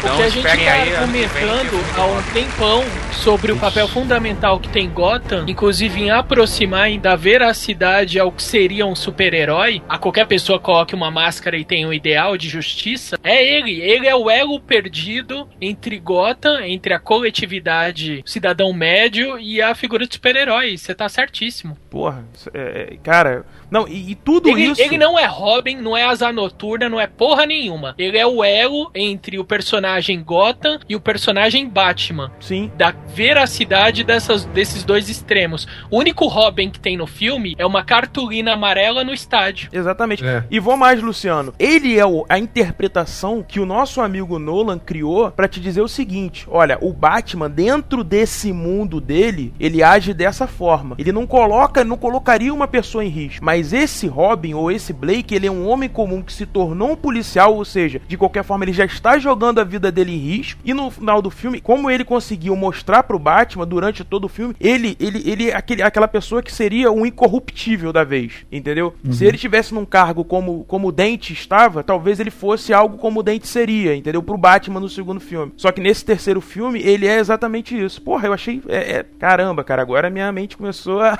Ma- ma- mas o Nolan também nunca colocaria o Robin, Robin mesmo dos quadrinhos, ou Asa Noturna, ou qualquer outro que seja, e qualquer um dos três Robins, ou, ou Asa Noturna, ele nunca colocaria isso no filme do Batman, porque é, ele tratou a trilogia do Batman como criar um símbolo, criar uma, len- uma lenda. Ele nunca colocaria uma ou- um outro símbolo pra competir ali com o Batman. Sim. Ele nunca ia colocar o Robin como um símbolo ali é, para competir, mas pra fazer o agrado dos fãs. E o personagem realmente foi importante pra toda a história. E no fim deu aquele agradinho que é o nome do cara ser Robin. Não, e o mais. O Nolan, o Nolan é um filho da puta. Porque o que que ele fez? Quando ele deixou essa ponta, ouvintes ou adoradores de Nolan, isso foi um elogio. Quando ele deixou essa ponta solta, o que que ele fez com a produtora? Não mexa no meu Batman, deixa minha trilogia quieta, não caguem o trabalho que eu fiz. Mas eu deixei pra vocês a possibilidade daquele remake daqui um, dois anos, que com certeza vocês farão, pra criar a porra da Liga da Justiça. Uhum. Bruno, lembra-se quando a gente fez o, o Supernovo sobre teorias do Batman? Tava o Banana Cast sobre teorias do Batman? Tava pensando Eu comentei, eu comentei exatamente isso. Será que no fim do filme o Joseph Gordon-Levitt, o Blake no caso, não, não, de alguma forma o Nolan não deixaria ele com a possibilidade de se tornar o Batman pra ele ser o Batman na Liga, na, na Liga da Justiça? E É. a gente ali discutiu, e todo mundo achou que não. É verdade. Não, mas, acabou. mas com- por que Eu também não acho que não. É bom pro bolso, é bom pra tudo. É, E eles vão Não. pensar nisso. É, mas Não, eles já acho- falaram eu que acho vão que rebutar. 2016 É. vão rebutar, vão fazer Batman, mas a partir do ano 2. Exato, porque não faz sentido, Pedrão, o Batman não ser o Bruce Wayne. Não- o Batman ser o Robin Blake. Não, não faz nenhum sentido na Liga eu- da Justiça. É, foi o que eu Eles- falei. Aquilo ali, gente, esses três filmes foi o que o Luciano falou. É a trilogia do Nolan. É a visão do. Assim como o Miller fez o, o Cavaleiro das Trevas dele, de como ele interpreta o Batman mais velho e tudo mais e tal, o Nolan fez a versão dele do Batman. Então foi o que o Exato. Luciano falou: não mexam na minha versão do Batman. Se vocês quiserem rebutar, Mas- começar alguma coisa, tá aqui. Mas, é, exatamente, dá esse desse Ao ponto. mesmo tempo, eles, com todo esse frisson, com todo esse rebu que a nerdalhada levantou e o dinheiro que correu solto em relação a essa trilogia do Nolan, eles não vão esquecer o nome dele. No próximo Batman vai estar lá o Batman conseguinte ou consecutivo à trilogia do Nolan. Eles não vão esquecer o nome do Nolan. Eles não vão cagar o trabalho do Nolan, mas também não vão esquecer a possibilidade de monetização de grana que associar o nome do Nolan ao novo Batman vai trazer. Assim é, e olha que o associar- personagem foda foi construído, porra. O personagem do, do Blake é sensacional. Dá pra fazer um filme sim, ué. Assim como associar o nome do Nolan ao próximo Super-Homem, né, Luciano? Claro. O Nolan não, adianta, o Nolan criou uma vertente, uma, uma coisa dentro da DC que os filmes. Os, pode, ser, pode ser que eu esteja enganado, mas os próximos filmes de super-herói da DC, a DC entendeu que precisa seguir a fórmula que o Nolan criou. Ponto final. Exato. E o E Nolan gente- criou dinheiro. Sim. Uhum. E a gente só tem a ganhar com isso. É, uma, é a forma, não sei se. Não vou dizer correta, mas é a melhor forma até então no mercado de se fazer filme de heróis de quadrinhos. When Gotham is ashes, you have my permission to die. Elementos audiovisuais do filme. Cara, eu só queria acrescentar uma coisa, Michael. Eu, assim, vendo o filme, é... e é uma coisa que, que eu depois fiquei pensando realmente se eu deveria falar ou não. Mas a água no filme, ela tem um significado, na minha opinião, um significado especial pro Nolan dentro desse terceiro filme. É, inclusive mostrar o Batman quando ele, quando ele é vencido pelo Benny, com a água caindo na máscara dele, ele jogado no chão e tudo mais. Ele saindo de uma prisão que na verdade era um poço, a queda do poço que ele teve, enfim, lugares onde poderiam haver de qualquer forma água e tudo mais. E tem uma passagem do Cavaleiro das Trevas, Michael, do Miller, que ele cita isso, que a, que a chuva, ou a água, na verdade, é um batismo pro Batman, que ele nasce outra vez ali. E eu acho que pro Nolan foi um pouco isso também. Pode ser uma viagem da minha cabeça, mas eu gosto de pensar assim, que de qualquer forma ele pegou as HQs do Batman, deu uma lida e pensou em alguns elementos, algumas coisas interessantes para jogar dentro, dentro desse contexto, entendeu? Então essa, essa coisa do, do, a volta do próprio Batman, o retorno, a forma como o Batman é apresentado no filme também, lembra muito o Cavaleiro das Trevas. Então esse é um filme do Batman mais perto dos quadrinhos do que os outros dois, digamos assim, com mais referências, com mais uhum. coisas pros fãs, com mais sacadas relacionadas a quadrinho. E eu gostei desse ponto do Nolan. Eu, eu, eu gostaria de que, assim, se ele for fazer mais filmes do Batman ou de outro super-herói que ele escolha, que ele pense muito nisso, de pegar, de ver, de entender, de trazer referências, mesmo que sejam sutis, sabe? Mas que traga referências de, de quadrinhos. Eu gosto disso. Acho que, o, que quem gosta de quadrinho, que prestigia os filmes, merece isso também, né? E olha que teve, coisa teve. fantástica, né? Porque o, o Nolan conseguiu é, apresentar um, um, um, personagem fantástico, conseguiu aprofundar na história dele ao longo de três filmes para quem não conhece o personagem, e já quem, e quem já conhece conseguiu ver coisa ali que, que ele leu quando era moleque, ou então que, que representa para ele porque ele leu as, as HQs, entendeu? Poxa, isso é que é fantástico, é por isso que o Nolan é tão caça-níquel, porque ele consegue agradar gregos e troianos host. Meu Deus. Oi, não, eu tô aqui, tava pensando no que vocês estavam falando. Bom, vamos lá então. A gente Após essa discussão tão intensa e interessante, aprendi muita coisa hoje com vocês aqui, que eu não conhecia. A começar com a história do Bane, que o Edão contou. Mas vamos falar um pouco agora sobre a parte audiovisual desse filme. Qual foi a impressão que vocês tiveram? O visual desse site agradou vocês? O que, que você achou, Pedro? Eu curti, curti. A fotografia, como a gente tinha comentado, é foda. Eu achei sensacional. É... Até porque ele tinha que utilizar algum, alguns algum, algumas coisas para, por exemplo, para engrandecer o Bane. Ele tinha que utilizar algumas coisas para mostrar a queda do, do, do, do, Batman e tudo mais. E, cara, nisso tá fantástico. A fotografia a gente vê essa coisa de, de, de filmar o, o, o Bane de baixo. O Bane já tá pouco grande, né? Então, porra, ele é muito legal. Ele dá uma, uma mania de grandeza legal pro Bane. É... O que mais? Trilha sonora?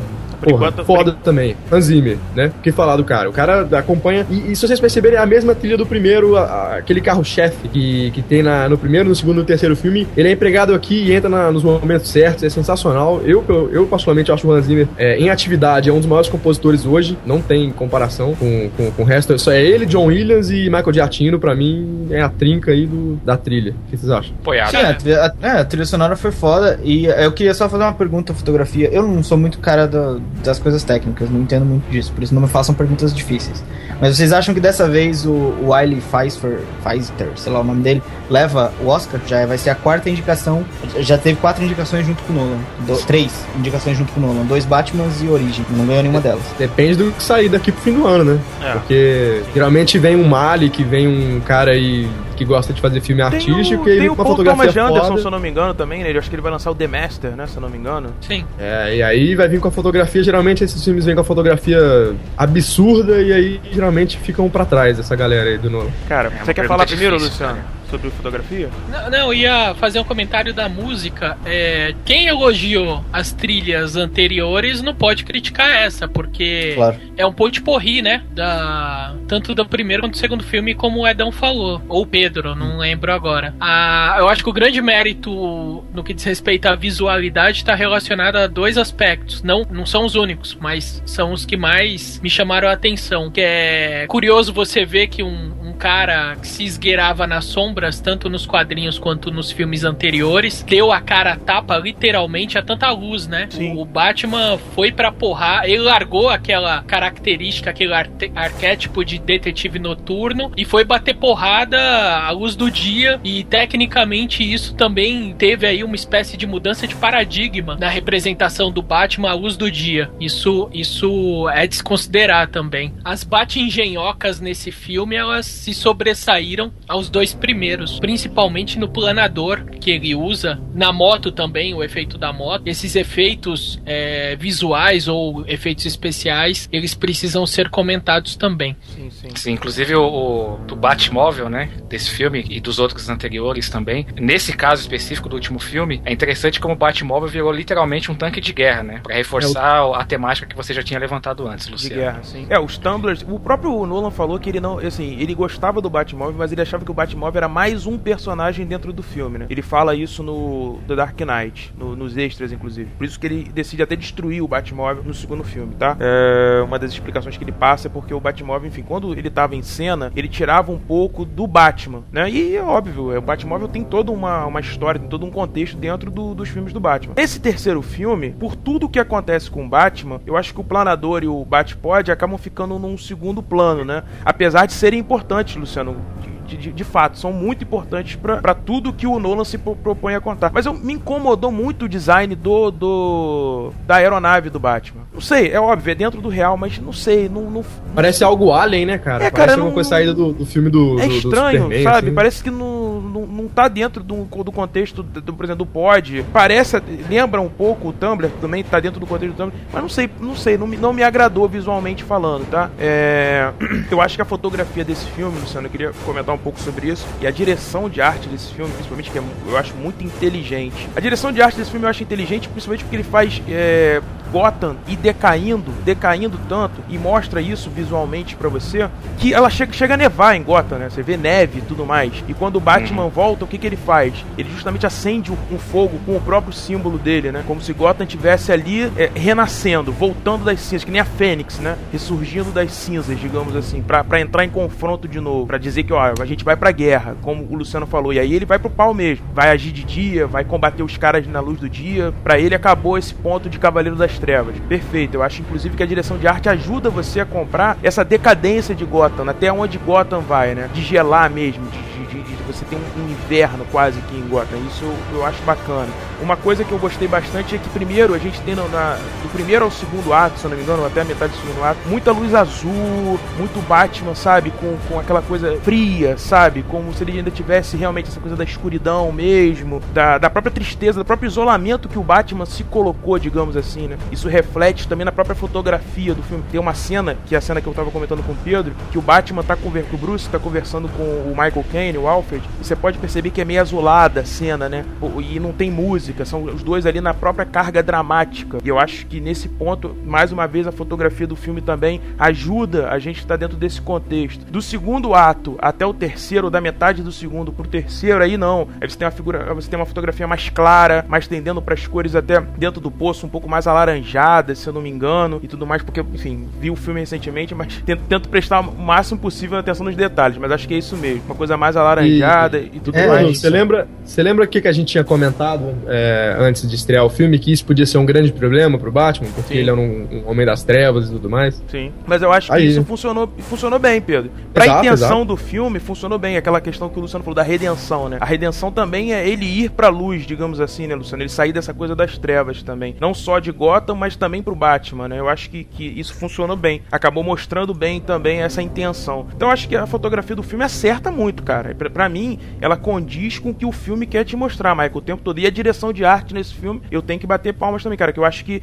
eles conseguiram mostrar uma Gotham decadente ao ponto de você comprar aquela ideia de que realmente, cara, sem o Batman, olha o que acontece com Gotham quando se vê com, com um vilão como o Bane. Entendeu? Então, pra mim, isso funciona. E eu queria falar só sobre, mais um aspecto. Posso, Michael? Se, você, se a gente À tiver... vontade, Bruno. Tá, À vontade. só sobre a parte da, da- de como o Nolan faz essa filmagem, né? A gente tava falando, né, Luciano, da questão dos bueiros e tudo mais. Percebam quanto tem de cena que ele mostra um bueiro, o bueiro ou mostra uma situação de esgoto e tudo mais, e logo ele corta ou pra um arranha-céu ou pra já uma situação de Gotham, mostrando a parte é, mais, digamos, burguesa de Gotham, enfim. Também gostei dessa sacada, pra te dar essa questão da desigualdade e tudo mais. Eu achei que o, Nolan foi muito inteligente com a câmera, filmando, mas a gente só sabe do potencial do Nolan nesse ponto, né? O cara que gosta de usar o, o IMAX e, e- não defende o 3D, pra mim já é um cara inteligente.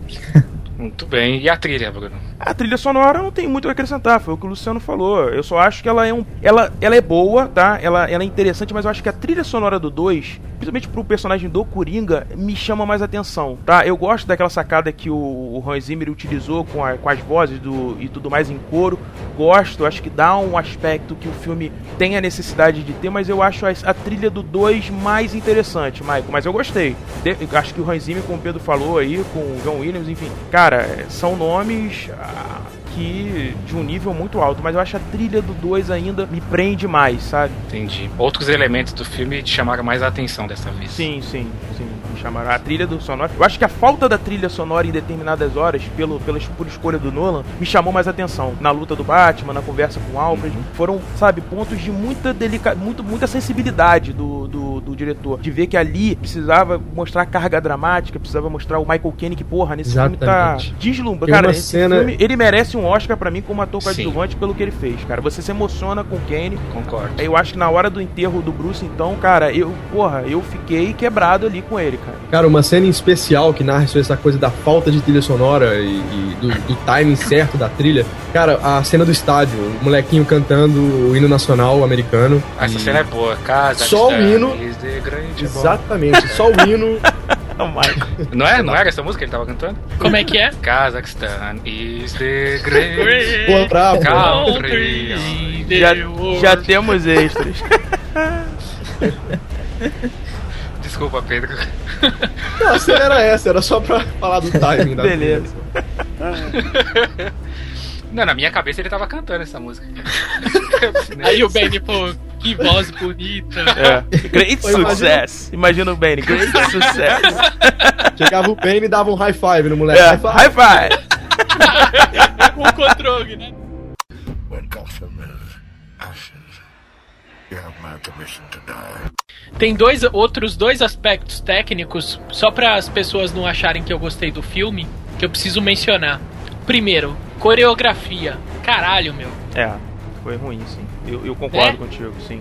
O, o Batman que a gente sempre viu como detetive, como um cara extremamente racional, ele emburreceu nesse filme. Porque o que, que ele faz? Seja na primeira ou na segunda ocasião que ele confronta o Bane. O Bane apareceu extremamente inteligente. O Bane parece que roubou toda a inteligência do Batman. Qual é a ideia que o Batman tem? Eu vou lá socar ele. Caralho, meu! Você é um detetive, porra! E a coreografia da luta, É. pelo amor de Deus, gente. Pelo amor de Deus. Sem É. contar que, que, que ele sai ele sai batendo meio que na raça, né? Ele não, ele não pensa, ele não, ele, ele não tem aquele, aquele instinto lutador. Ele O cara tem de estratégia e tudo mais. Ele tenta combater com o cara nos termos do cara, e não dá. É exato, Não, ele tá. quer ganhar no do terreno que o Ben é mais forte, porra. É, Não, o. O Bruno, o Bruno colocou isso agora há pouco perfeitamente. Ele, no começo da luta, até que não tá tão assim. Tem uma hora que ele sente o desespero, ele sente que ele tá, tá perdendo, tá? Não, não tem escapatória, ele tá na mão do cara. tipo. e aí ele vira um burro, começa que nem, que nem moleque, sabe? Quando vai brigar na rua. começa a socar Abre pra todo braços, lado. é, começa a rodar os braços. É, exatamente. Tem uma hora que ele O cara se tem uma história, porra. É. É verdade. É, o o que eu falo. conhecimento de causa. Nesses pontos é que eu acho. nesses pontos é que eu acho que o, Batman do, do, do Nolan, ele é totalmente é, diferente dos quadrinhos. Humano. O Batman dos quadrinhos. Ele é humano, realmente. Ele é, Não, ele é não, não, não tô comparando com os quadrinhos, não. Tô comparando o Batman detetive do primeiro e do segundo filme com o Batman do da terceira parte. É, mas até no segundo filme, no primeiro filme, o nível detetive dele, porque aquela, aquela parte da balística, você engolir aquilo ali é foda também, né, Luciano? Aquela parte da bala que ele que destrói na parede, que ele vai e reconstrói, cara, enfim. É. Aquilo ali é uma forçação de barra forçado. danado, velho. É, e, cara, foi o que eu falei, eu acho que o Nolan nunca enfatizou muito esse lado, e até eu acho um erro ele não ter enfatizado muito esse lado detetive do Batman, porque eu- a parte, a parte que eu mais gosto, inclusive, do Batman, essa coisa tática e tudo mais do Batman, eu acho muito foda. E foi o que você falou, mas eu concordo contigo, Luciano, a, a atitude do Batman de, ah, não, vou pra porrada. Ah, não, é a mesma atitude dos, dos, desculpa, mas é uma atitude burra da polícia de Gotham. Tem uma porrada de cara armado de metralhadora, tá os caras correndo pra cima deles, ai, porra. Não, e, e que porrada, né? Amor de Deus, né? Mancha Verde Gaviões da Fiel, na- Exatamente. em confrontos anteriores, históricos, infelizmente histórico, foi mais agressivo do que a gente viu no cinema. E- Totalmente. E esses pontos realmente eu concordo contigo, cara. Aí, cara, agora a voz do, do Bane, puta que me pariu.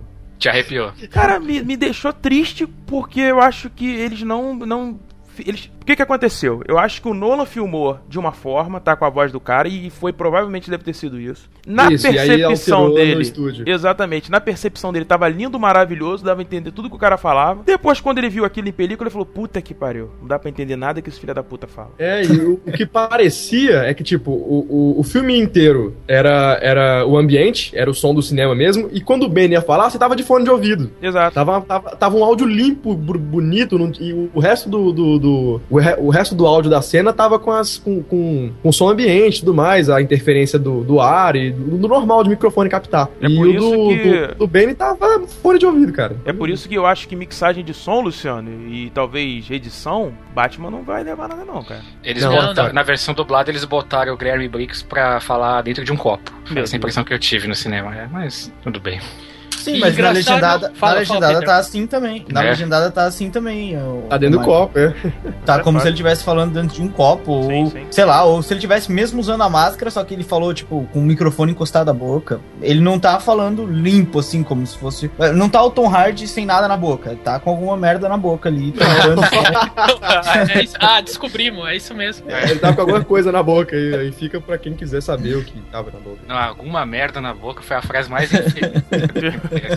Mas, cara, eu queria tirar aqui o chapéu pro Tom Hardy, cara. Pra mim, assim, fisicamente ele tava bem. É, a interpretação dele pro papel, pra, pra um cara que usou uma porra de uma máscara que cobre praticamente, sei lá, 80% do rosto, 70% do rosto, cara, pra mim, ele. A forma como ele anda, a forma como ele fala, como ele usa o gestual pra ajudar ele na interpretação, cara, porra, puta que pariu. Ele passou a impressão de ser um ser diferente, né? Inteligente, forte. Ele passou essa sensação mesmo cobrindo os 80% da cara. Isso é legal. Mas o desfecho. Isso é um problema de roteiro, o desfecho foi broxante. Foi, cara. Foi. Porque morrer daquela forma. Não, antes disso, a, que- a própria questão da máscara, o Batman tava se matando lá pra conseguir tirar uma expressão de dor do cara e de repente puxou lá com o dedo mindinho um dos canos que dão. É isso que eu ia perguntar, cara. Da onde que ele tirou que aquilo ali sustentava ele? Caralho, chega no Bane então e fala: Ó, Bane, acho que tem um- uma meleca aí no seu olho, ó. Tem. Deixa eu tirar. É, e tira a máscara do cara, meu. Tem uma remela no seu olho. Deixa eu limpar. Peraí, peraí. É, cara, o, o Batman, pra mim, foi um golpe de sorte, né? Ele, ele É, tava lutando com o enroscou, cara, mas ele, é, mas é exatamente, que ele tá, socou deu o 10 rosto. golpes de sorte. Não, calma, vamos lá, Pedrão. Essa sequência de luta é uma sequência importante dentro do filme. Porque tem uma medição. Eles estão medindo o poder. Tanto é que tem uma hora que o, ba o Bane segura a mão do Batman e fica um de frente pro outro, né? Ali Isso. eles estão naquela, naquela hora de: olha, é agora. Agora a gente vai ver quem realmente leva isso aqui. E aí, cara, o que que acontece? Se você tem uma sequência de porrada onde o Batman ainda estava levando desvantagem, é bom que se diga isso, tá? O, o Bane chega a quebrar uma, pare- uma, uma pilastra lá na base da porrada. Então você imagina o que, que cada Não, so- isso, mas, não, mas isso já é depois de ter soltado Isso, a parada desculpa, na boca, exatamente, da boca exatamente. do Bane. Então, dentro dessa sequência, o Batman acerta um soco que foi pra, pra mim foi um golpe totalmente de sorte, não houve estratégia, o Batman não imaginava que aquele soco ele fosse fazer o que aconteceu, e o Bane solta aquela aquela é aquela coisa que eu digo, Pedro, existem nesse roteiro ele é bom, e tudo mais, mas existem situações que me desagradam completamente. Isso pra mim foi uma resolução rápida do problema, assim como o tiro da mulher gato no final do Bane. A gente, porra, como é que a gente vai tirar essa porra desse cara agora? Aí alguém gritou lá do fundo: "Ah, manda a mulher gato dar um tiro nele". Pronto. Sim, é, Mas é foi- como mas se fosse um capanga qualquer, cara. Exato, é isso, que, é isso que a gente tava discutindo. Mas o roteiro rebaixa ele, é isso, Mike. Foi o que o Luciano falou. O roteiro nesse ponto já rebaixou, ele é um capanga. Outro O exemplo Bane prático. sempre foi um, um capanga. O Bane sempre foi nos quadrinhos e tudo. O Bane sempre foi um capanga. E ele nada mais fez do que cumprir o papel dele. Foi um capanga Não, e mas morreu no um começo do capanga. filme ele não foi apresentado Exato. assim. Dentro do universo do Nolan, ele não foi um capanga. Sim, Foi nos depois. enganou. ele nos enganou. Ele roubou nosso dinheiro e fez Ele- a gente acreditar final ele que ele ia fez ser um. Ah, pegadinha do malandro! Não. Oh, pegadinha do mal. High five, né, Luciano? Como é que é o high five? Outro exemplo prático, porra. Você tem milhares de policiais lá soterrados com metal, caralho, a quatro, e aí eles ficaram passíveis lá esperando por um tempão, cara. Pelo, pelo tiro, pelo efeito do tiro, a aquela parede não era espessa pra milhares de pessoas, cara. Pelo amor de Deus. O roteiro tem Temos, problemas, então, a gente de sabe coesão disso. roteiro, É. né? Mas eu não É, acho. um, é um problema, é um Desculpa, problema coerente no, é, recorrente no Nolan. Ele tem, ele tem ali uma mania de errar na, na coesão das coisas e nas, nas sequências de ação, principalmente. Ele tem muitos problemas disso a gente pode ver no Dark Knight, naquela sequência do caminhão, é, em, que o, em que o Batman vira o caminhão onde o Coringa tá dentro. A gente pode ver ali, se você analisar a cena, isso há, há artigos que citam todas as falhas. Se você analisar a cena, todas as falhas de coerência daquela cena, a sequência toda tem mais de 100 falhas. Tem, tipo, tem hora que tem três carros perseguindo o caminhão, tem hora que tem dois, tem hora que tem um, tem hora que tem quatro, tem, tem hora que tem dois caras dentro do carro, tem hora que tem três. É, é uma coisa que o Nolan costuma, costuma fazer de errado, mas ele compensa a gente com bom, bons roteiros. É, o roteiro não. Coisinhas de Assim, roteiro mesmo, é, né? o que eu tô falando. bobas. O roteiro não é ruim, gente, pelo amor de Deus, tá? Pelo menos eu não acho ruim. O roteiro é bem amarrado e acho até mais superior a outros filmes. Mas realmente tem problemas, como todo roteiro tem. Exato. Não, é, não é ruim, não, de maneira nenhuma que o filme é ruim, mas problemas há, problemas Sim. há vários. When Gotham is ashes, you have my permission to die. Vamos para as considerações finais agora, certo? Para começar, pelo nosso convidado aí, Edão. O que, que você tem a dizer, cara? Bom, acho que o, o que a gente tinha pra analisar do filme, a gente já analisou ao longo dessas quase duas horas. E eu acredito que o roteiro do filme tenha estragado um pouco a experiência, principalmente no final, no final que o, que o, que o Nolan deu pro personagem, pro vil- vilão principal, que foi o, o Bane. Eu acho que aquilo deu uma brochada. É, o final final, o que ele fez com o Batman, transformar o Batman num símbolo e manter o Batman vivo no- na última cena, eu acho que foi bom. É, tem gente que diz que aquilo não precisava ser daquela maneira, mas que, que eles podiam manter o Batman como morto, ou manter o suspense, tipo, cortar a cena na hora que o Alfred olha pra frente e não mostrar o Batman. Mas eu não acredito, eu acho que foi, foi bem. O filme é bom, não há como dizer que o filme é ruim. Eu, é, ah, eu acho que é isso. Em, em resumo, eu acho que é isso. É, fora algumas falhas pequenas no roteiro, de resto, eu acho que o filme é ótimo. E você, Pedro? É, é uma coisa. É, a galera que, que, que foi assistir o Dark Knight Rises, ela foi na esperança de ver um filme superior ao segundo. Né? Porque, óbvio, você tem que ter uma crescente, você vai terminar a trilogia, o filme passado foi bom, você não esperava nada pior do que o segundo. E o que a gente viu é um filme, é um filme bom, porra, é um filme legal, é um, é um desfecho de trilogia muito legal, é bacana. Você tem ali o, desfecho do personagem muito bom. Só que não é melhor do que o segundo, até porque nem precisa ser, porque é um filme só contado em três partes, mas não, ele não mantém o nível do segundo filme, isso é, isso é fato. A gente encontra muitos erros nesse aqui, coisa que a gente não, a gente não fez no Dark Knight, mas que fecha, acho que com chave de ouro. é, os problemas dá pra relevar, a maioria dos problemas. Esse do Bane é um problema muito sério que eu tenho certeza que, por exemplo, a opinião do Luciano aí, esse é um dos problemas que, que, que levam ele a acreditar que o filme não é bom, eu acho. E, e- e realmente, isso pode chegar ao pau pra muita gente, mas eu acho que deu pra finalizar a trilogia com sucesso. Acho que, porra, a trilogia Batman e a trilogia Nolan do Batman, né? Que, que, que ele fez, cara, porra, memorável, vai, vai entrar pros anais aí do cinema. E é isso aí. Entrará nos anais dos cinéfilos também, será? Olha aí, aí depende. Depende. dep- depende. Quem gosta de Robin? Quem, quem gosta de Robin, É, né? aí entra no anal. Tá certo. Bruno, Cara, eu. Bom, vamos lá. Eu gostaria de dizer, primeiramente, que pra mim o Nolan, de qualquer forma, ele já entrega a melhor trilogia baseada em HQ, na minha opinião. É... Sem sombra de dúvida, hein? Pra mim, Batman The Dark Knight aí